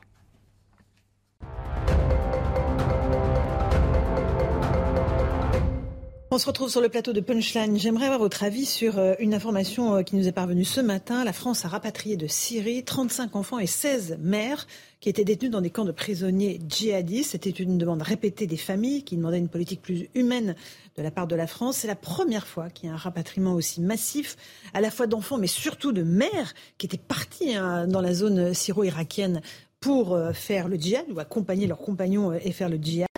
Euh, ces femmes, évidemment, euh, étaient dans des camps de prisonniers. Jusqu'à présent, on ramenait les enfants au, compte-gouttes, euh, ici et là. Là, c'est un véritable changement de doctrine. 35 enfants, 16 mères. Parmi ces mères, il y a une femme qui s'appelle Emily Koenig, qui est évidemment connue puisqu'elle est une des, des, djihadistes qui était assez recherchée. on va voir qu'elle a été placée immédiatement en détention. Émilie Koenig, elle été détenue euh, depuis euh, évidemment des, des, euh, des, des mois là-bas dans la zone syraco-irienne. Ce changement de doctrine, alors est-ce que c'est une bonne chose? Est-ce qu'on fait preuve d'humanité? Ce sont des enfants français, de nationalité française. sur les mères, elles sont toutes françaises, sauf quatre, mais qui ont des enfants français. Il fallait les ramener, Tatiana Renard-Bazac, ces enfants qui vivaient dans des conditions abominables dans ces camps. C'est très On prend un risque. Bah, il faut les suivre. Alors je précise qu'ils sont dans des familles d'accueil, suivis ouais, par des psychologues, et qui seront suivis au long cours, et que les, les femmes sont euh, en garde à vue, et certaines déjà placées en détention, comme Émilie Koenig. Bah, je pense que si jusqu'à présent on faisait du cas par cas, c'est justement parce que l'opinion publique était tout à fait défavorable à ces, à ces retours d'enfants et, et de mères par appréhension justement de leur réinsertion, par appréhension justement de ce qu'allaient devenir ces enfants. Est-ce qu'en fait ils ont été justement conditionnés pour être dans quelque part une sorte de, de colère, voire de détestation de leur pays d'origine ou pas? Moi, ce qui m'a intéressé, c'est que j'avais lu il y a quelques semaines, il me semble quelques mois, une interview de Boris Cyrulnik à ce sujet justement sur la résilience de ces enfants. Et je trouvais ça très intéressant parce que lui, c'était pas, il n'était pas dans le jugement et j'étais assez d'accord en fait avec ce positionnement, c'est-à-dire que a priori évidemment que ça effraie tout le monde et on se demande comment on va arriver à réintégrer, pas les enfants, moi je pense moins aux enfants qu'aux mères. C'est-à-dire que je pense que ces femmes qui parfois sont parties avec leurs compagnons, sont mmh. parties parfois même pour combattre à leur côté. Faire le djihad dans ce qui concerne Émilie Koenig. parties pour recruter justement Bretonne. des Françaises ou des Français, voire des enfants, des mineurs. Euh, c'est compliqué de se dire qu'on va arriver justement à les réintégrer aussi facilement que ce qu'on souhaiterait. Et quand on voit les problèmes qu'on a par exemple avec les cellules de déradicalisation aujourd'hui déjà en France, qui ne marchent pas, euh, qui ne marchent qui pas, pas. Euh, on se dit que ça, ça, ça semble être extrêmement compliqué comme travail. Cela dit, moi, je, je, pars du principe que sur les enfants, euh, ce, si on, on, ne veut pas créer justement des bombes humaines, euh, il faut qu'on puisse se dire que euh, ce sont des victimes, ce sont pas des, ils sont pas complices de leurs parents. On peut pas accuser un enfant. C'est pas qu'on essaie de partir dans cette zone syrano-irakienne. Je sais même plus d'ailleurs comment on dit. En Syrie, en irakienne irakienne Et donc c'est vrai que c'est extrêmement compliqué. Par ailleurs, ils ont vécu des horreurs dans ces camps tenus par les Kurdes, hein, parce qu'il y a quand même des problèmes de dénutrition, de maltraitance aussi parfois. Ils n'ont pas accès à l'école, ils n'ont pas. Enfin, il y a quand même, c'est quand même des années qui sont volées à leur, à leur enfance. Et donc je pense qu'on peut se dire que ces enfants sont plus victimes qu'autre chose et qu'on peut peut-être arriver à les remettre dans le droit chemin et à, réaimer leur patrie, leur, leur, pays et ne pas être dans la violence et, mm. et, dans, et dans, la colère vis-à-vis de, des autres. Euh, moi, j'aimerais que ceux qui les font revenir là prennent la décision et se sentent très beaucoup, avec beaucoup d'humanité. Voilà, ils se sentent très bons de prendre cette décision-là, signent un papier en disant je prends mes responsabilités. S'il se passe un drame avec d'autres enfants, parce que c'est ça le sujet. On pense à ces enfants-là, mais euh, quand il y a des attentats terroristes, quand il y a des victimes de djihadistes, ce sont d'autres enfants dont, qui n'ont rien demandé à personne, qui eux euh, meurent. S'il se passe quelque chose, à ce moment-là, j'assumerai les responsabilités, parce que c'est un peu facile de faire preuve d'humanité en disant c'est des femmes et des enfants. D'ailleurs, je vois euh, tout d'un coup revenir la rhétorique euh, de, de, de, de, la femme soumise. Alors on lit c'est des épouses de djihadistes. Alors sauf quand même pour Émilie Koenig parce que c'était quand même une djihadiste elle et qui est, en, placée en détention immédiatement. voilà qu'elle qu'elle qu'elle n'avait rien à faire là-dedans. Alors on dit que c'est difficile de d'arracher les enfants de leur mère. Je suis d'accord, mais dans les cadres de la GPA ça dérange personne. Mais là on revient à des rhétoriques traditionnelles pour trouver des justifications pour mmh. faire venir ces, ces mères et ces enfants qui ont par ailleurs un père parce qu'on dit leur mère est française, c'est à la France de les récupérer. Mais mmh. le père est de quelle nationalité? Il est peut-être syrien. Il y, a des, enfants en Syrie aussi. Et, on n'a aucun principe de précaution pour les autres enfants qui, qui eux, n'ont pas n'ont pas été euh, entraînés là-dedans par leurs parents, qui n'ont rien à demander à personne, dont les parents n'ont rien demandé, et qui risquent d'en subir les conséquences. Parce que vous, savez, parlez des enfants français euh, lambda. ok, d'accord. Monsieur tout le monde avec ses enfants qui est dans la rue. Euh, vous, croyez qu'on est fort nous en déradicalisation? On est du, nul, on est des billes. Donc et, d'entendre dire comme le raconter ça, c'est parce que c'est un peu le, même discours qu'on entendait de Sandrine Rousseau à partir quand elle parlait de l'Afghanistan. Mm. On va les faire venir chez nous, puis comme ça on va les surveiller de près. Alors pardon, mais je je, n'adhère pas du tout à cette, à, cette philosophie. Donc j'aimerais que ceux qui les font revenir prennent la responsabilité et signent un papier. Euh, Jean Garrigue, sur ce rapatriement massif, 35 enfants, 16 femmes, dont Émilie Koenig, que l'on voit à, l'écran, étaient immédiatement placés en détention. Tous les aspects de la situation étaient très bien décrits par euh, mes, mes deux camarades. Euh, j'ai peu de choses à rajouter, si ce n'est que le, le, il me semblait que par rapport à ces, à ces rapatriements, la position de la France restait sur une ligne assez, assez dure par rapport à mhm. d'autres pays qui étaient confrontés au même. Euh, la Belgique avait rapatrié plus La Belgique, par exemple, donc et l'Allemagne. Mhm. Donc je j'imagine que ce, cette inflexion allait euh, une sorte d'alignement sur euh, une sorte de, de, règles européennes. Mais effectivement, ça pose à la fois la question des droits de l'homme, etc., et puis la question de la déradicalisation, effectivement, qui ne fonctionne pas voilà, euh, qui vivra verra. Je, je, je pense qu'il va falloir être très vigilant par rapport à, aux conditions dans lesquelles la justice, euh, les, les associations euh, vont essayer de prendre en charge l'aide sociale à l'enfance, l'aide sociale à l'enfance, vont prendre en charge ces, ces enfants parce qu'effectivement, il y, a, y a le risque qu'ils soient déjà radicalisés. Je veux dire, c'est, c'est potentiellement c'est quelque chose que qu'on ne peut pas euh, qu'on ne peut pas exclure et qui soient effectivement des, des, dangers potentiels pour la pour la société. Et là, Émilie Kulling, dont euh, on voit la photo, a été placée par l'ONU sur la liste noire des combattants les plus dangereux. Elle a appelé euh, évidemment à faire des opérations sur le sol européen et elle est visée par un mandat d'arrêt. Jean-Sébastien Ferjou, c'est un changement de doctrine assez assez clair de la part de la France. Je crois qu'il y a une pression, il fallait les rapatrier. Il y a une pression juridique parce que les familles, il y a des familles françaises dont des parents, par exemple, qui essayent euh, de sauver leurs petits enfants euh, qui ont été entraînés par des parents euh, radicalisés. Oui, mais mm. c'est une réalité aussi. Ce sont ces, ces, ces procédures judiciaires-là, notamment devant la Cour européenne des droits de l'homme, qui ont créé une forme de pression. Moi, je crois qu'il faut distinguer le cas des enfants et le cas des mères. La politique qui était menée jusqu'à présent, c'était les enfants dont les mères acceptaient de se, enfin, dont les parents d'ailleurs acceptaient de se séparer étaient rapatriées en France et celles qui ne souhaitaient pas être séparées des enfants les gardaient en Syrie ou en Irak dans les camps. D'ailleurs, il y a aussi une demande des forces démocratiques syriennes qui souhaitaient en que ces gens-là soient rapatriés dans leurs états d'origine en disant nous ne pouvons pas, nous n'avons pas ni les moyens d'assurer leur sécurité, ni surtout les moyens de les juger. Donc je crois que c'est une situation où il n'y a pas de solution euh, magique. Les enfants, d'ailleurs, ça ne veut pas dire grand-chose. Grand il y a des bébés et un enfant de 16 ans. Un de 17 ans, ça n'est pas la même mm. chose, c'est pas le même impact. Il y a d'ailleurs un mineur. Il y a d'ailleurs un mineur qui a été placé immédiatement en détention. Voilà, parce qu'il me semble que parmi les enfants qui rentrent, il y en a un justement qui a 17 ans. Qui a 17 ans, voilà. Donc voilà, on voit bien que c'est une gradation de situation. Je pense qu'il n'y a pas d'autre choix de toute façon, puisque la situation est ce qu'elle est, que de le surveiller de très près, aussi bien pour les enfants que, a fortiori, pour les femmes. Mais elles, elles sont a priori toutes visées par euh, des, mandats d'arrêt, par des mandats d'arrêt, des procédures mmh, judiciaires, parce que le fait d'avoir rejoint l'État islamique était considéré de toute façon déjà, enfin, déjà visé par euh, la législation antiterroriste. Et il reste encore là-bas sur ces zones 255 enfants français et 100 femmes françaises, c'est-à-dire que les rapatriements vont se poursuivre, euh, Gabriel Cluzel, si on continue sur cette ligne. Du reste, je, constate que euh, c'est une mesure qui est très impopulaire. Hein, quand on voit les sondages, les Français majoritairement ne souhaitaient pas ce rapatriement. Alors oui, en 2019, ils étaient contre. À deux, deux, tiers, ils étaient en contre. Voilà, et, et qui intervient opportunément, ou en tout cas on en entend parler, qui est médiatisé euh, euh, après les élections.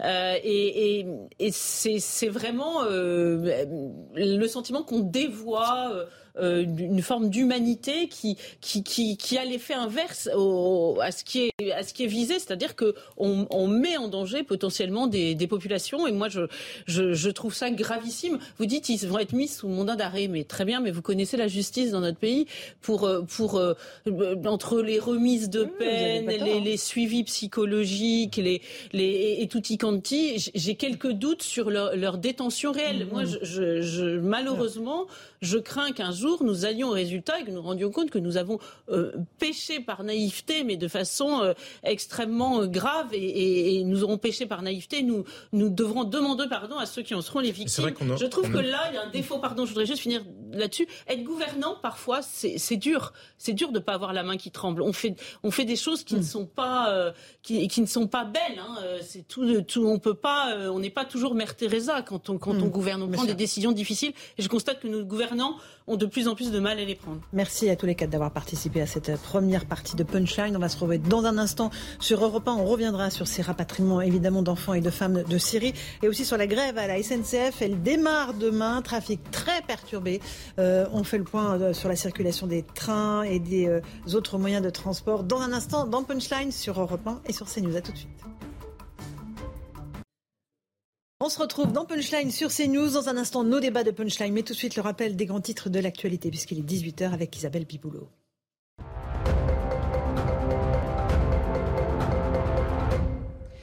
Peine maximale pour Jean-Marc Reiser, le multirécidiviste de 61 ans, est condamné à la perpétuité avec 22 ans de sûreté. La cour d'assises du Barin a tranché un verdict conforme aux réquisitions prononcées hier par l'avocat général pour l'assassinat de Sophie Le Tan en 2018. La mère de l'étudiante a remercié la cour d'avoir rendu justice à sa fille. Jour J pour les résultats du baccalauréat et les premières tendances indiquent un taux de réussite en baisse. C'est ce qu'a annoncé le ministre de l'Éducation nationale. La note du bac repose à 40% sur du contrôle continu. D'après Papindiaï, les résultats confirment que ce système ne donne pas forcément des résultats extraordinaires. Il déclare le nouveau bac reste un examen important. Le Parlement européen approuve de nouvelles règles pour encadrer les géants du numérique, Google, Apple, Facebook, Amazon et Microsoft. Le but est de mettre fin à leurs pratiques anticoncurrentielles pour protéger les utilisateurs et les entreprises. Et enfin, le PSG tient son nouvel entraîneur pour les deux prochaines saisons. Christophe Galtier entend bien relever le défi de la Ligue des Champions. Il a été présenté aujourd'hui au Parc des Princes. Et bienvenue à tous et à toutes si vous nous rejoignez à l'instant dans Punchline sur CNews et sur Europe 1. On va débattre des grands titres de l'actualité avec nos invités. Nous sommes avec Jean-Sébastien Ferjou du site Atlantico. Nous sommes avec euh, Julien Drey, fondateur du mouvement Réinventé. Bonsoir Julien. Bonsoir. Nous sommes avec Maître Gilles William Goldnadel. Bonsoir à vous. Jean Garry qui est toujours là, président du comité d'histoire parlementaire. Merci d'être toujours avec nous. On va parler de politique dans un instant, mais d'abord la grève à la SNCF. Va-t-on vers un été noir dans les transports en commun? C'est une des préoccupations des Français. Grève dès demain, vous le savez, à la SNCF. Les quatre syndicats représentatifs appellent au débrayage pour des revendications salariales liées évidemment à l'inflation. On va les entendre dans un instant, mais tout de suite, direction la gare Montparnasse, où se trouve Quentin Gribel avec Florian Paume. Euh, quelles sont les prévisions pour demain, mon cher Quentin? Le trafic sera très perturbé ou pas? Oui, effectivement, le trafic euh, sera, très perturbé, mais pour débuter, ici, à l'heure actuelle, il n'y a pas de perturbation, pardon, mais ça pourrait débuter assez rapidement et ce dès 19h car c'est l'heure à laquelle le préavis de grève débute. Alors pour beaucoup de voyageurs, comme vous le disiez, l'inquiétude c'est demain. Ils ne savent pas à l'heure actuelle si leur train circulera ou non. Et ce qui est prévu du côté de la SNCF, c'est 3 à 4 TGV sur 5 en fonction de l'axe, 2 TER sur 5 un intercité sur trois. C'est un mouvement social qui intervient à un moment crucial à la veille des vacances scolaires et les cheminots le savent bien, eux qui réclament une hausse de leur salaire pour faire face à l'inflation. Et du côté de la SNCF, on invite les voyageurs à reporter leur voyage s'ils le peuvent et surtout à consulter le site de la SNCF pour avoir des informations actualisées. Et la SNCF toujours l'assure, vous pourrez prendre un autre train en cas d'annulation avec le même billet à condition par contre que le train ait toujours des places disponibles. Oui, effectivement. Merci beaucoup Quentin Grébel avec Thibault Marcheteau. Ce sont les, euh, voilà, les, directives de la SNCF. Vous pouvez prendre le train, mais, seulement s'il y a des places. On va juste écouter, avant de vous passer la parole, Fabien Villedieu de Sudrail. Il explique pourquoi les cheminots font grève et pourquoi à ce moment-là. Écoutez-le. Il y a un vrai souci aujourd'hui, il y a un souci de pouvoir d'achat, il y a un souci d'inflation et il y a un souci de petits salaires à la SNCF. Donc, est-ce qu'on doit compter sur la générosité euh, de Farandou pour les augmentations de salaire ou des branches professionnelles? Et ben, d'ailleurs, de, ce point de vue-là, il y a un certain nombre de, grèves qu'il y a dans toute une série de secteurs pour attendre enfin, espérer avoir des augmentations de salaire euh, qu'on demande depuis des mois et des mois. Ben non, euh, ça n'arrive pas. Donc du coup, eh ben, on force le trait et on fait une grève. On fait une grève par ailleurs un mercredi. Parce que j'entends, alors quand on, fait, grève le vendredi, c'est pas bien parce que euh, c'est tel final. Quand on fait grève le week-end, c'est pas bien parce que c'est les grands départs. Donc là, on fait grève un mercredi, et eh ben c'est toujours pas bien. En fait, en gros, faut jamais faire grève, quoi. Voilà pour Fabien Villedieu de Sudrail, Julien Drey. Les cheminots euh, réclament des hausses de salaire. Ils ont un problème d'inflation. Si toutes les corporations se mettent à, se mettre en grève, on va avoir une rentrée compliquée. Bah, sur 120 branches professionnelles, je crois qu'il y a 102 branches où le salaire est en dessous du SMIC, le salaire minimum. Ça veut dire qu'il y a quand même un problème salarial. Donc, euh, ça veut dire que oui, il y a une contestation parce que euh, il y a d'ailleurs beaucoup de salariés qui le disent là ces derniers jours. Euh, le simple fait d'aller au travail, d'ailleurs de, remplir le plein de sa voiture, c'est 20, 30, 40 euros et pour eux ça compte. Donc, ce qui ce qui est étonnant dans ces cas-là, alors évidemment, on va se focaliser en disant c'est pas le moment, etc. Même s'il avait beaucoup de gouailles, votre votre salarié de Sud, il savait bien défendre. Mais c'est les directions qui à un moment donné, sentant ça, doivent prendre des initiatives. Si elles prennent pas d'initiative, elles attendent quoi? Elles attendent de, jouer l'opinion contre les grévistes, mhm. avec l'idée que finalement ils vont céder. C'est jouer avec le feu. Mhm, c'est jouer avec le feu, maître Golnadel. Ils ont raison de faire grève ou pas? J'ai l'avis totalement contraire. Alors allez-y, ça m'intéresse. C'est normal, c'est à cause du costume. Oui, ça doit être ça. Allez-y. Non, mais, c'est le, service public. C'est le service public. Pardon, je parle dans le désert, mais pour moi, c'est une. Vous nous prenez pour des chameaux? Pardon? Vous prenez pour des chameaux Non, mais je, ah, Pourquoi? C'est le service public, mais les services publics fonctionnent très bien. Oui, bien sûr, oui, ça marche très bien dans les transports, ça marche très bien dans les hôpitaux, ça marche très bien dans l'éducation nationale, avec des gens, je l'ai dit hier, euh, avec dans un pays où on paye le plus d'impôts au monde. il y a peut-être un rapport de cause et effet, d'ailleurs, entre l'un et l'autre. Je considère que c'est totalement... Je suis, moi, pour l'interdiction de la grève dans les trésors publics, avec, euh, dans les transports publics et dans les services publics. Avec la grève, interdiction ah oui, mais, c'est un droit fondamental, non, mon cher. Non, mais je sais bien que c'est un droit actuel. On a essayé de le limiter. Actuel. C'est un, droit, actuel. Un droit tout court. Non, mais il y a des pays, excusez-moi, c'est une spécificité française, Monsieur Drey. Quoi, la grève? Dans les services publics. Ah, non. non, il y a une obligation dans le service public, justement, c'est d'assurer la permanence. Et c'est le cas aujourd'hui? En dehors de ça. Non, mais vous voyez, on, on s'est tellement habitué à cette spécificité, spécificité française que le monde nous, en, nous envie très peu, c'est qu'on on l'a intégré. Moi je, moi, je ne l'accepterai jamais, si vous voulez. et, et, là, il peut, avec sa gouaille, nous dire n'importe quoi. On est en pleine période de vacances. Les gens au chaud. Les, les gens veulent partir en vacances. C'est en ce moment, avec des faits. Ça montre, je veux dire, ils le font maintenant parce qu'ils savent que c'est le moment le plus gênant.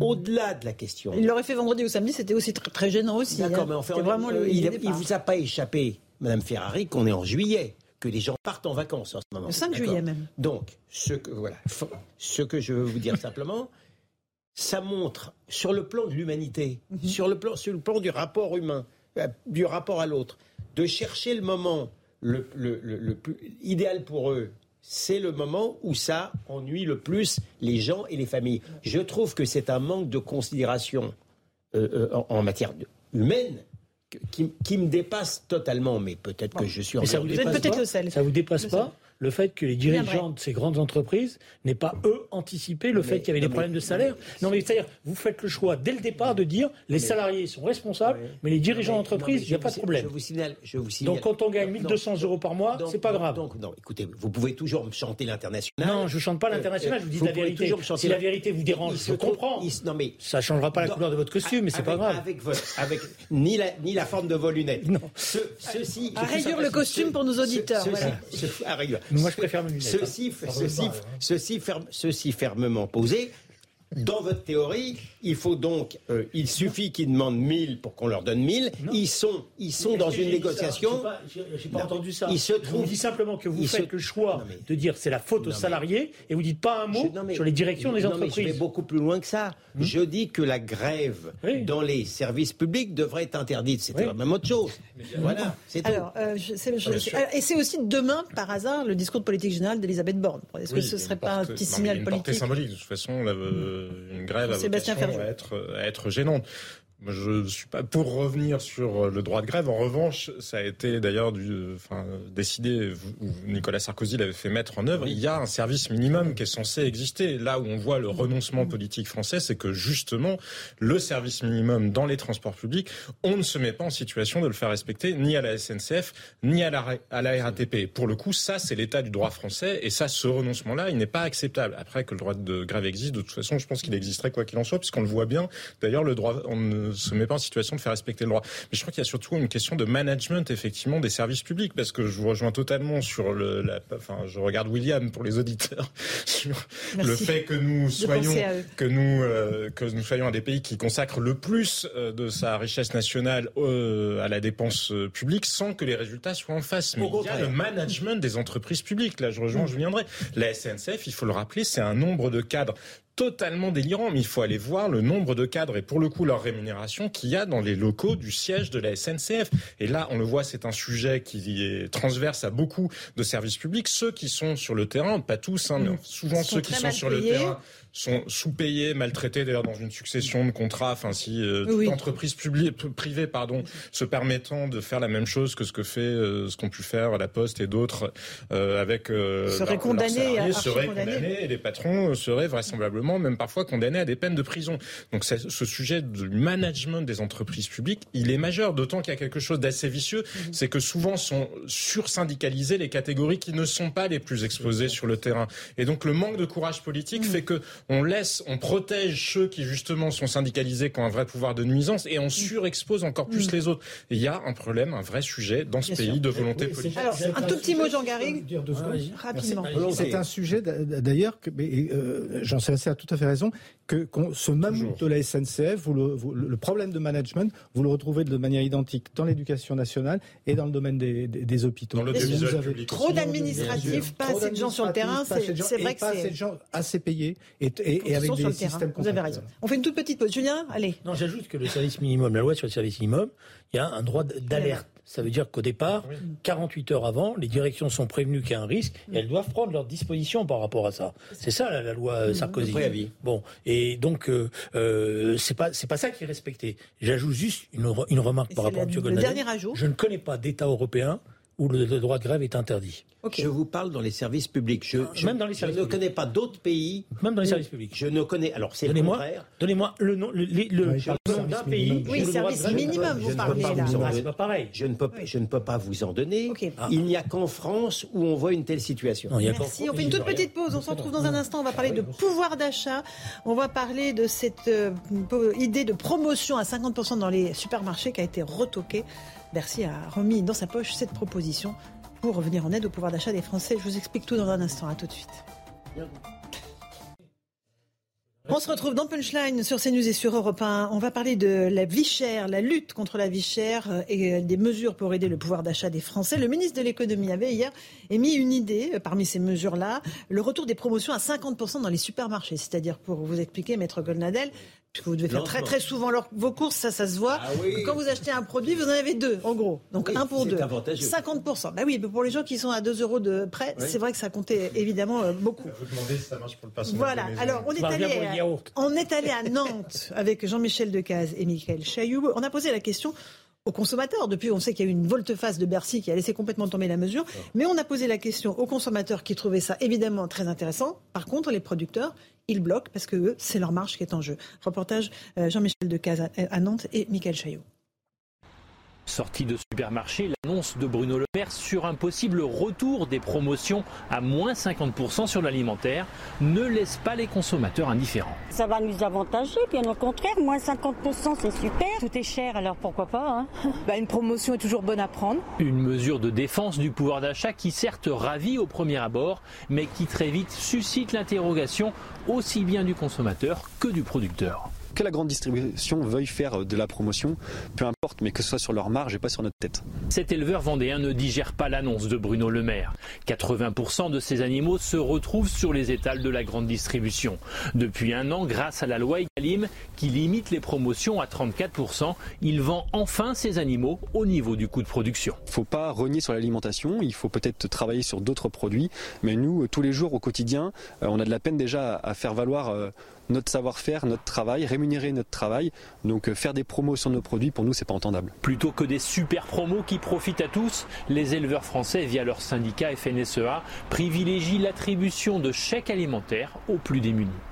Et effectivement, euh, le ministre de l'économie a remis euh, dans sa poche cette mesure des promotions à 50%, parce que la patronne de la FNSEA, Christiane Lambert, lui a dit pas question. Julien c'était une idée, euh, une fausse bonne idée, euh, cette idée des promotions à 50% pour aider les Français les. Bah, c'est à partir du moment où c'était pas la grande distribution qui était mise à contribution, c'était une mauvaise idée. Donc la question, c'est de la formulation telle qu'elle était faite par le, ministre de l'économie, c'est-à-dire qu'il fallait qu'il cible la grande, la grande distribution, parce que c'est elle qui aujourd'hui use et abuse.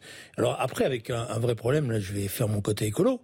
Si vous savez combien, dans, quand vous allez dans le supermarché, ce qui arrive souvent à William, William vous savez, dans tout ce qui est, tout ce qui est exposé, combien va être vendu? Allez, 30% Même pas. Même pas. Tout le reste est jeté. Jeté. Jeté, oui, oui, parce que périmé, voilà. Donc, je dirais que le ministre, peut-être qu'il pourrait se poser avec la grande distribution. Moi, je trouve que c'est un gaspillage gigantesque. cest vous avez des tas de gens qui créent, qui arrivent pas à finir des fins de mois. C'est des produits souvent euh, qui sont là. Ben non, on, on, entasse, on entasse, on continue à entasser, à mettre des boîtes, à voir les camions qui viennent le matin euh, pour euh, remplir les rayons, et tout ça continue à ne pas fonctionner. Et ça, ça pénalise euh, la grande, ça pénalise pas la grande distribution, ça pénalise les consommateurs et ça pénalise les producteurs. Or cette question-là, elle n'a jamais été abordée.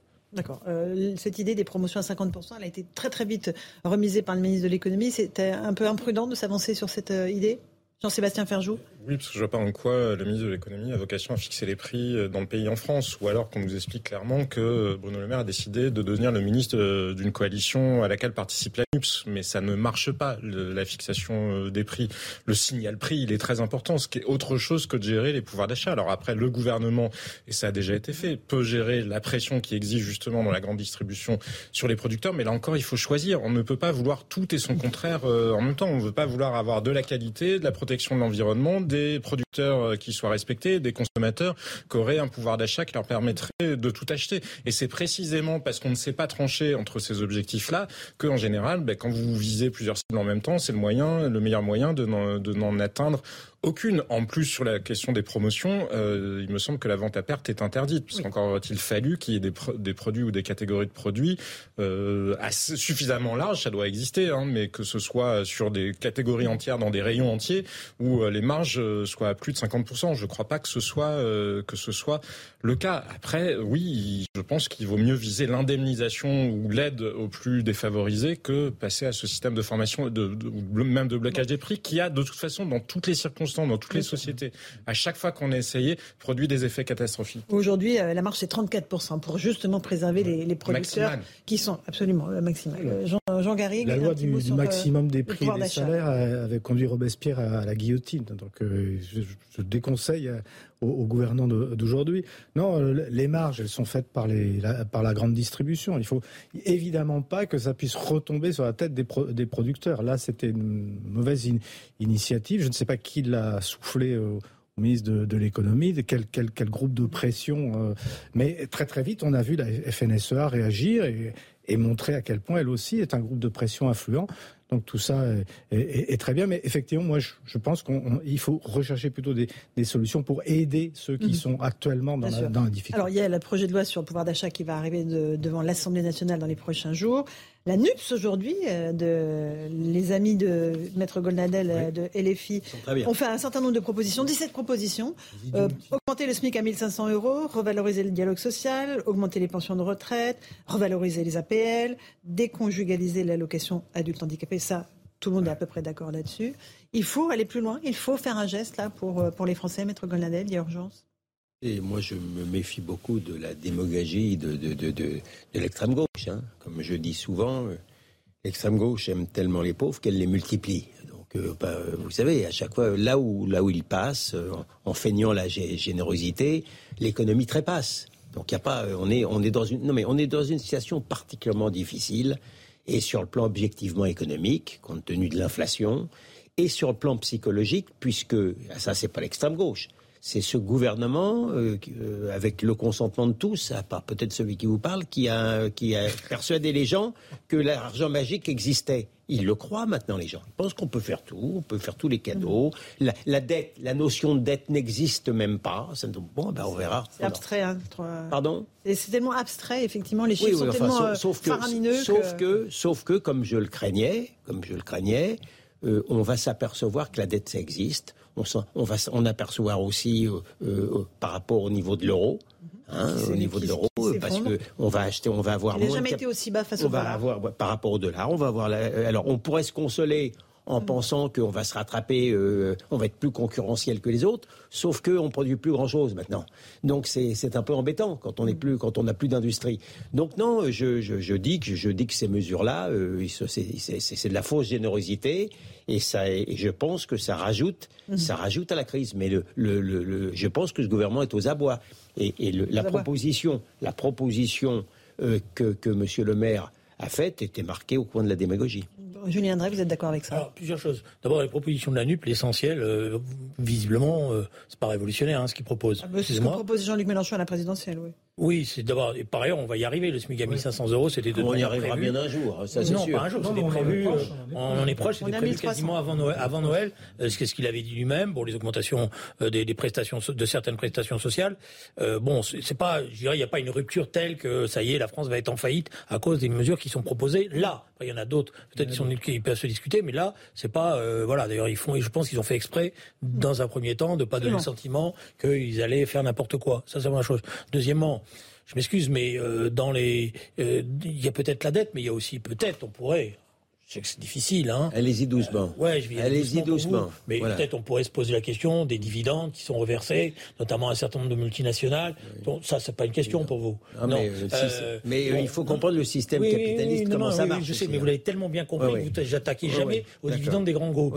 bon, mais je veux dès qu'il y a un grand qui est fort, ça, celui-là, vous l'oubliez. J'ai la faiblesse de vouloir le. Mais d'ailleurs, c'est pas proposé par la France Insoumise.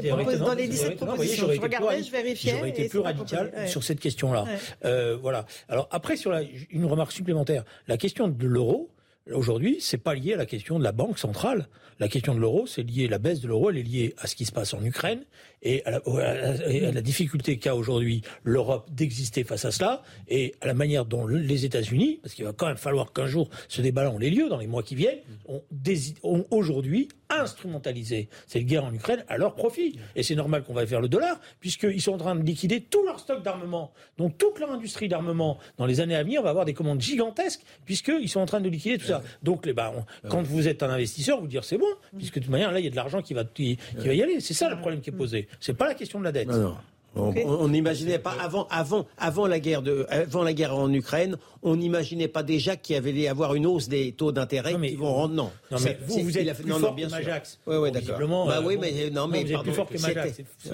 La question non, de l'euro ça peut être, mais euh, on le disait tout à l'heure, ça peut être malgré tout un atout pour l'Europe parce que pris dans l'autre sens, l'euro fort a étranglé les industries d'un certain nombre de pays, de pays européens. De la France, évidemment. Évidemment Peut-être pour l'Allemagne, c'est mieux. Peut-être pour l'Allemagne, c'est mieux. Effectivement, vous avez raison. Les Allemands étaient eux très attachés justement à, un euro fort pour des raisons plus psychologiques que strictement économiques. Mais, après, si l'euro baisse, c'est aussi les anticipations sur la croissance euh, européenne et malheureusement et les anticipations sur une possible crise euh, des dettes européennes, une possible crise des spreads, vous savez, ces différentiels de taux d'intérêt entre euh, la dette italienne, la dette grecque, la dette euh, allemande, bref, comme ce qu'on a connu déjà. La dette italienne, elle va mieux que la dette française. 2009, de, 2009, 2011. Et donc, c'est la soutenabilité même de l'euro, l'existence même de l'euro dont les marchés commencent à se dire qu'elle pourrait être mise en cause justement par les tensions, les tensions politiques. Maintenant, sur le programme de la NUPS, en soi, toutes les mesures ne sont pas les mêmes. Sur le salaire minimum et sur le SMIC notamment, est-ce que ça a du sens de traiter Paris comme ça a du sens de traiter euh, d'autres territoires? On voit bien que la question du pouvoir d'achat. Un SMIC différentiel en fonction de la zone géographique? Oui, parce que ça, ça, existe dans un certain nombre euh, de pays. Effectivement, ça peut avoir du sens parce que là, on est dans un écrasement des échelles de bas salaire qui se retournent en général. C'est pas les riches qui en pâtissent, hein, qui mmh. se retournent justement contre les gens qui sont au bas de l'échelle et ça empêche des gens d'accéder au marché de l'emploi et a fortiori dans les régions où la productivité, où le niveau de vie, où le niveau de vie est faible. Les appels, même chose. Hein, les appels, on sait que sur un euro dépensé en appel, il y a 80% qui vont aux propriétaires directement. Ça ne sert qu'à monter artificiellement les prix. Donc il y a un certain nombre de choses. Il faut quand même, il y a des retours d'expérience, ça existe, comme sur le contrôle des loyers ou autre expérience de ce mhm. type.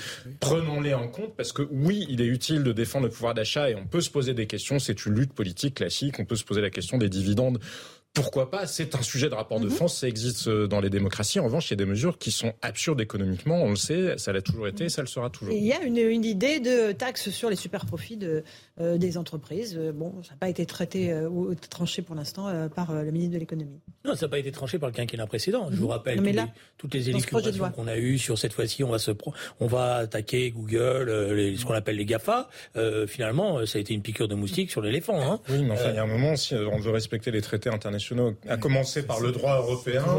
Et c'est tout le sujet. Mais, oui, mais on peut. Faut aller, pour le coup, Jean-Luc Mélenchon a l'honnêteté intellectuelle d'aller au bout de la démarche. Un tout petit mot, jean avant le rappel des titres. Juste pour dire que l'ANUS pose l'éternelle question de l'offre par la, consommation, euh, de la relance par la consommation, plus, exactement, la relance de l'offre. Et bah, jusqu'à présent, ça a toujours échoué. Donc, euh, donc c'est alors que la, question, la question du SMIC, bon, non, ça n'a pas échoué. parce que 97, ça n'a pas échoué. Oui, dans des conditions particulières. Ah, 97, l'économie euh, mondiale n'était pas du tout dans tout la même. Tout le monde pensait que ça allait échouer, mais ça n'a pas échoué. Ça, ça a plus ou moins réussi. Non, parce que nous dépendons essentiellement du taux de croissance justement du reste de la zone ça dépend comment. Exactement. en 1997, c'est sûr qu'on était dans une période de croissance très forte. Donc ça nous a, nous avons de la croissance en moins par rapport à ce que nous aurions avoir. Vous ciblez la relance de la consommation. Vous n'êtes pas obligé euh, qu'elle soit totalement et immédiatement inflationniste. ça euh, dépend des ciblages qui sont faits. Allez, on fait une petite pause. Je rappelle des titres de l'actualité. Il est 18h30 sur CNews et sur Europe 1. C'est Isabelle Piboulot. Dès l'instant où je parle, il y a une Isabelle. En Ukraine, Sloviansk bombardé massivement par les Russes. Un bilan fait état d'au moins deux morts et sept blessés. Cette ville située à l'est du pays est la prochaine cible de Moscou. Le maire appelle ses quelques cent mille habitants à se mettre à l'abri. La ligne de front se trouve désormais à quelques kilomètres. Les forces russes poursuivent leur offensive destinée à prendre le contrôle de la région du Donbass. La septième vague de Covid-19 continue de sévir en France. Plus de 200 000 cas positifs en 24 heures devraient être atteints ce soir. Déclaration du ministre de la Santé qui recommande le port du masque dans les transports en commun et les lieux bondés. François Braun s'est exprimé lors d'une audition à l'Assemblée nationale portant sur le projet de loi de veille et de sécurité sanitaire. Très mauvais démarrage pour les soldes d'été, c'est ce qu'a observé la Fédération professionnelle Alliance du commerce du 22 juin au 2 juillet. Les ventes en magasin sont en baisse de 19% sur les 11 premiers jours par rapport au début de la période 2019, soit avant la pandémie. Les ventes en ligne en forte progression ne compensent pas pour autant cette baisse.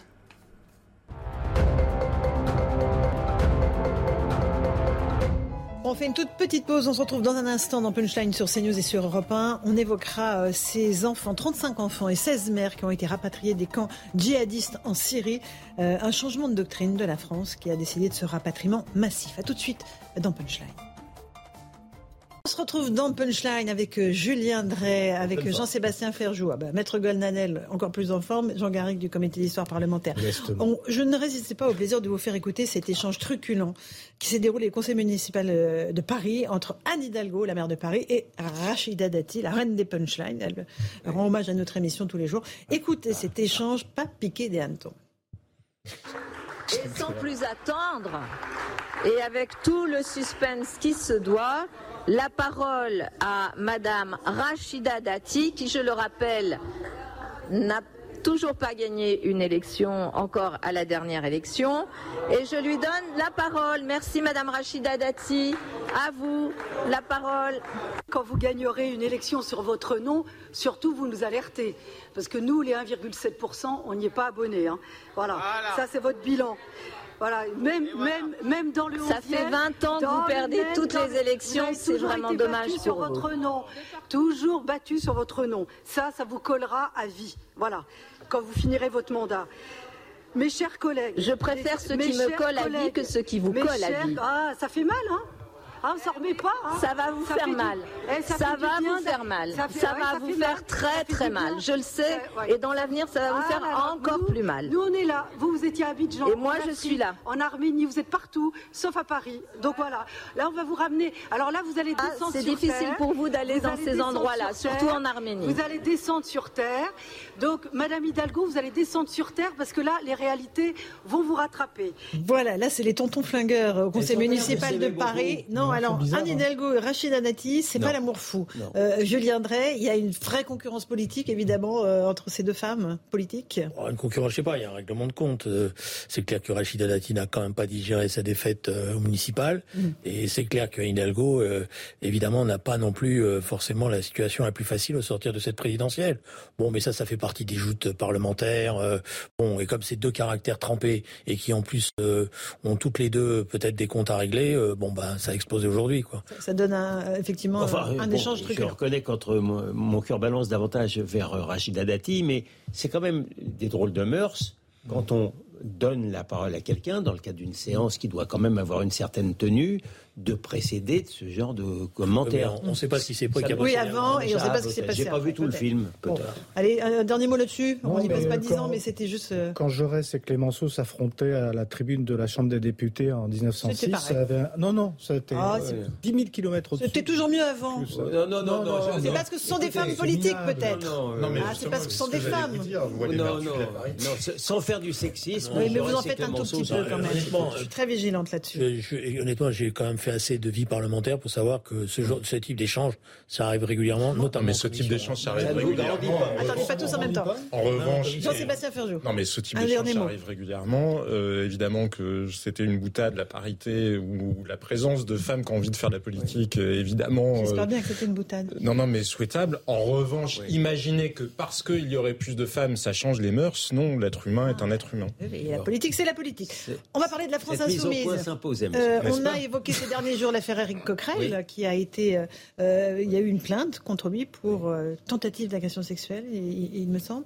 Et là, l'affaire Tabouaf Robmondi, vous vouliez nous en parler, maître Goldnadel. Tabouaf, qui donc devait se présenter comme candidat aux, législatives et qui finalement n'a pas été candidat parce qu'il avait lui aussi des affaires d'agression sexuelle. Aujourd'hui, il dit que la France insoumise l'a privé d'une procédure juste et équitable et que Clémentine Autain, qu'il a rencontré avant de retirer sa candidature, lui a dit de ne pas dire que c'était pour euh, des raisons d'agression sexuelle qu'il devait se retirer, mais qu'il fallait dire que c'était à cause du racisme. Bah ça, ça vous surprend, maître Écoutez, Mon stock compassionnel est trop limité pour que M. Tahabouaf m'inspire euh, la moindre compassion. Je vous le dis franchement, mais je, bon.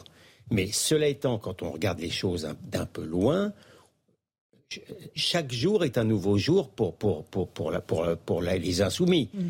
On voit déjà qu'ils sont extrêmement sévères lorsqu'il s'agit des autres, mais lorsqu'il s'agit de M. Coquerel, alors là, ils oublient complètement leur conception euh, féministe excessive, de, mon point de vue. Mais, mais, ils les oublient. Mais là, il y, a un, rebondissement dans le rebondissement.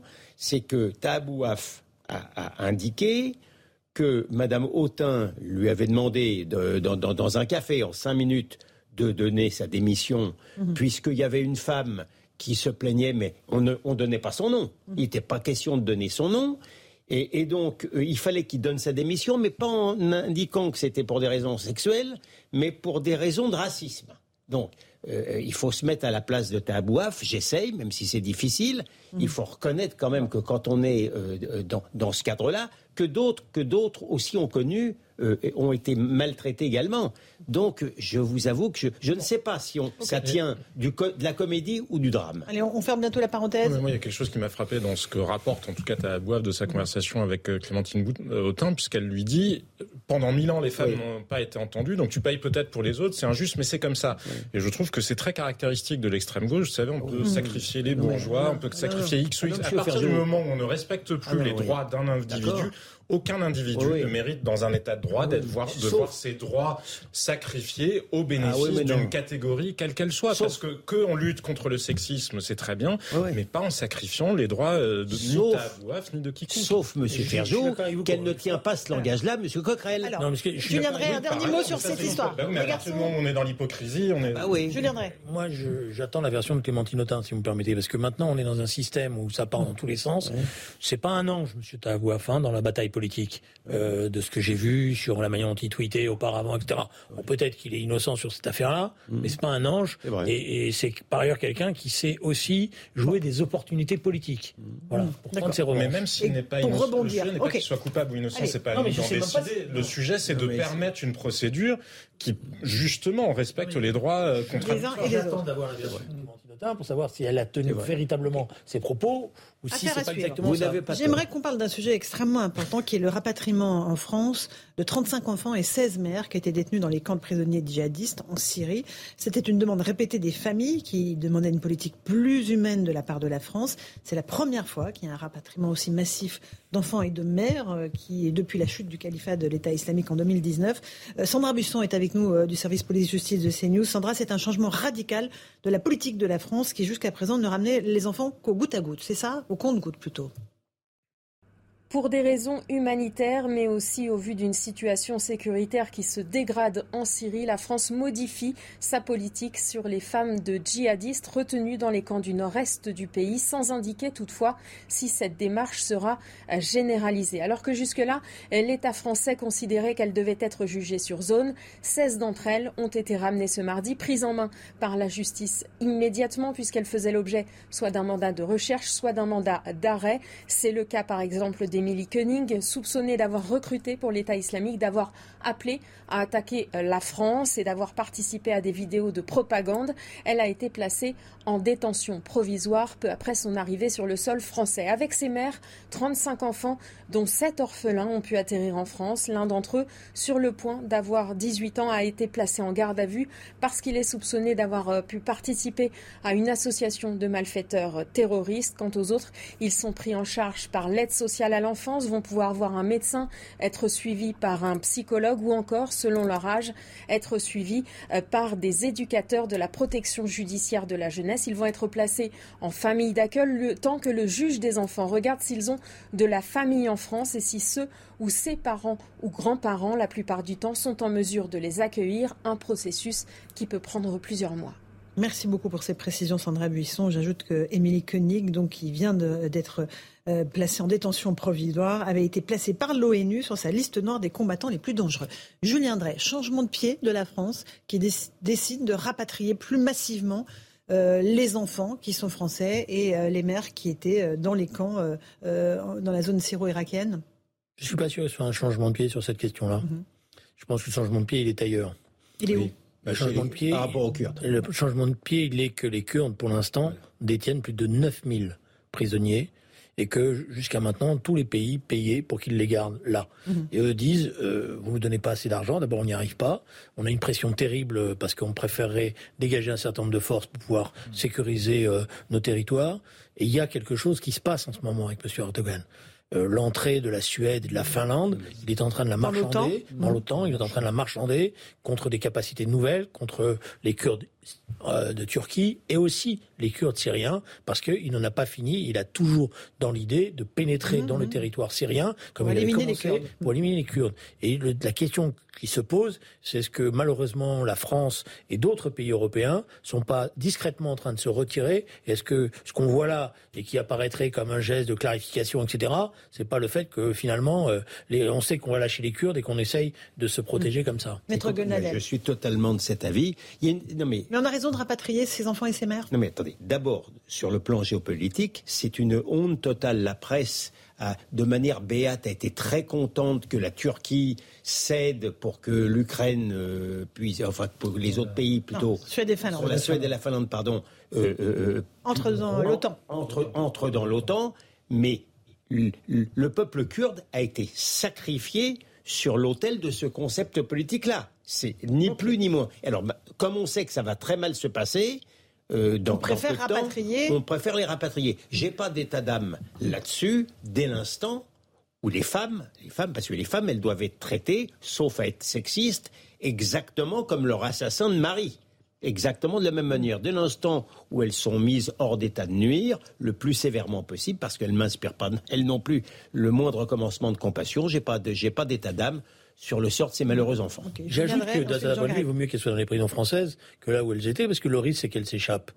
Euh, il y a déjà eu une attaque où les Kurdes ont perdu plusieurs centaines de, combattants. Euh, il y a des, et on sent que euh, malheureusement les réseaux de Daesh sont en train de se reconstituer. Et la tentative, c'était dans ces camps-là, mhm. ce qui se passe, c'est qu'elles elles disent toutes, tous ceux qui sont là, ils disent tous qu'ils attendent leur libération par Daesh et pour reprendre la lutte par islamique, c'est ça. Jean Carrigue, non, moi, 35 enfants rapatriés. J'ai pas d'informations aussi précises sur la, les, comment dirais-je, les, les, les concessions qui ont été faites à, hmm. Erdogan par rapport il au. lui-même. non, non. Mais bon, je, je, je, constate simplement qu'il y avait une pression, euh, d'abord juridique, de la part des grands-parents, des familles, sur, pour un certain nombre de, de ces femmes, que d'autres pays, euh, comme la Belgique avait, euh, ou l'Allemagne, euh, avaient une politique, je dirais, plus, plus douce par rapport à, à ce retour, plus, plus volontariste par rapport au retour de Ils ces... rapatriaient plus facilement leurs ressortissants.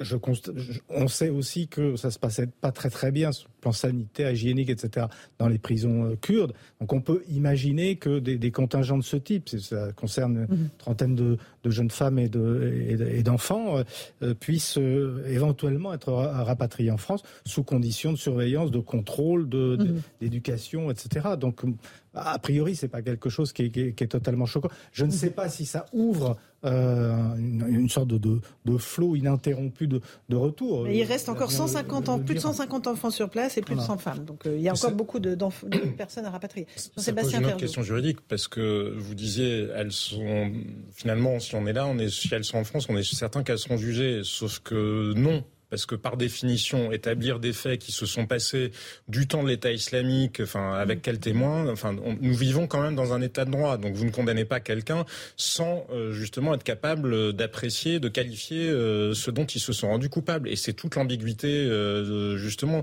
de la situation. Est-ce que nous voulons appliquer le droit de la guerre en disant finalement ce sont des combattants d'un État ennemi et donc aussi longtemps qu'on considère que la guerre n'est pas terminée mm. avec le groupe en question, eh ben en quelque sorte c'est un droit particulier qui est différent de celui du droit euh, classique Ou alors est-ce que justement on est euh, dans l'application du droit classique? Ah, Parce que comme on est justement sur cette ligne de crête dans l'entre-deux, ah, manifestement pour un certain nombre de ces femmes, là elles sont surveillées au moment du retour, mais vous verrez qu'il y a des avocats et qu'il y aura des bah, procès et qu'il y aura des, et des libérations. Pour un certain nombre d'entre elles, on ne pourra pas établir les faits dont elles se seraient rendues coupables et donc vraisemblablement elles pourront s'en tirer comme ça. C'est un peu plus compliqué que ça, parce que nos services ont travaillé. Euh, la DGSE a travaillé, elle a, elle a enquêté, on a beaucoup de. Si elles sont en prison au Kurdistan, c'est parce qu'il y a des dossiers. Ce sont pas simplement parce qu'elles ont été ramassées comme ça. Pour avoir regardé de près, je vous assure que c'est plus complexe que ça, parce que dans un, il y en a certaines comme Emily Koenig, hmm. parce qu'elle était très exposée. Il y en a d'autres où on ne sait pas exactement ce qu'elles ont pu faire. Et après, Maître Les autres, celles qu'on rapatrie, sont celles dont on est sûr des dossiers. Les autres, on attend ah ben, et on continue. C'est la question qui se pose effectivement. Quel est le critère qui a été Maître J'aimerais être sûr de ce que dit euh, Julien Drey.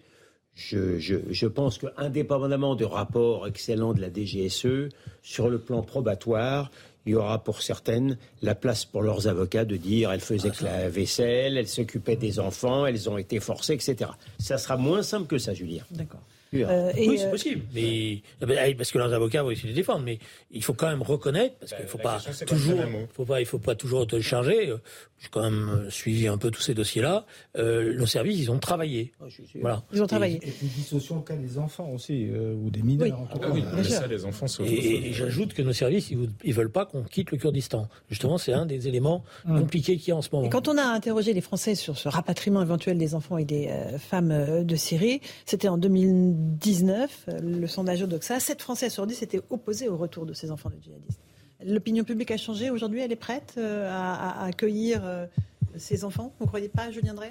Non, je crois que l'opinion publique, elle a, elle a spontanément un réflexe qui est vrai. C'est-à-dire, c'est pas des enfants. Euh, bon, les enfants, c'est une chose, parce que les enfants, le plus souvent, ils sont pour rien, sauf quand ils sont euh, euh, majeurs mais ces combattantes-là, c'était pas des enfants de cœur, loin de là. Et c'était pas simplement des femmes qui avaient été forcées ou qui étaient parties parce que elles étaient, étaient amourachées de quelqu'un sur Internet. C'était des combattantes et, d'après tous les propos qui ont été tenus par ceux qui ont été dans les mains de Daesh, c'était pas forcément les plus gentils après. Hein. Je veux dire, un certain nombre d'être extrêmement Un certain nombre d'otages vous raconteront qu'ils étaient, ils étaient traités par les femmes de Daesh de manière par les, c'était des combattantes, mmh. mais des combattantes euh, au sens euh, le plus mauvais du terme. Hein. Dans les camps, les gardiennes n'étaient pas plus gentilles que les gardiens. voilà.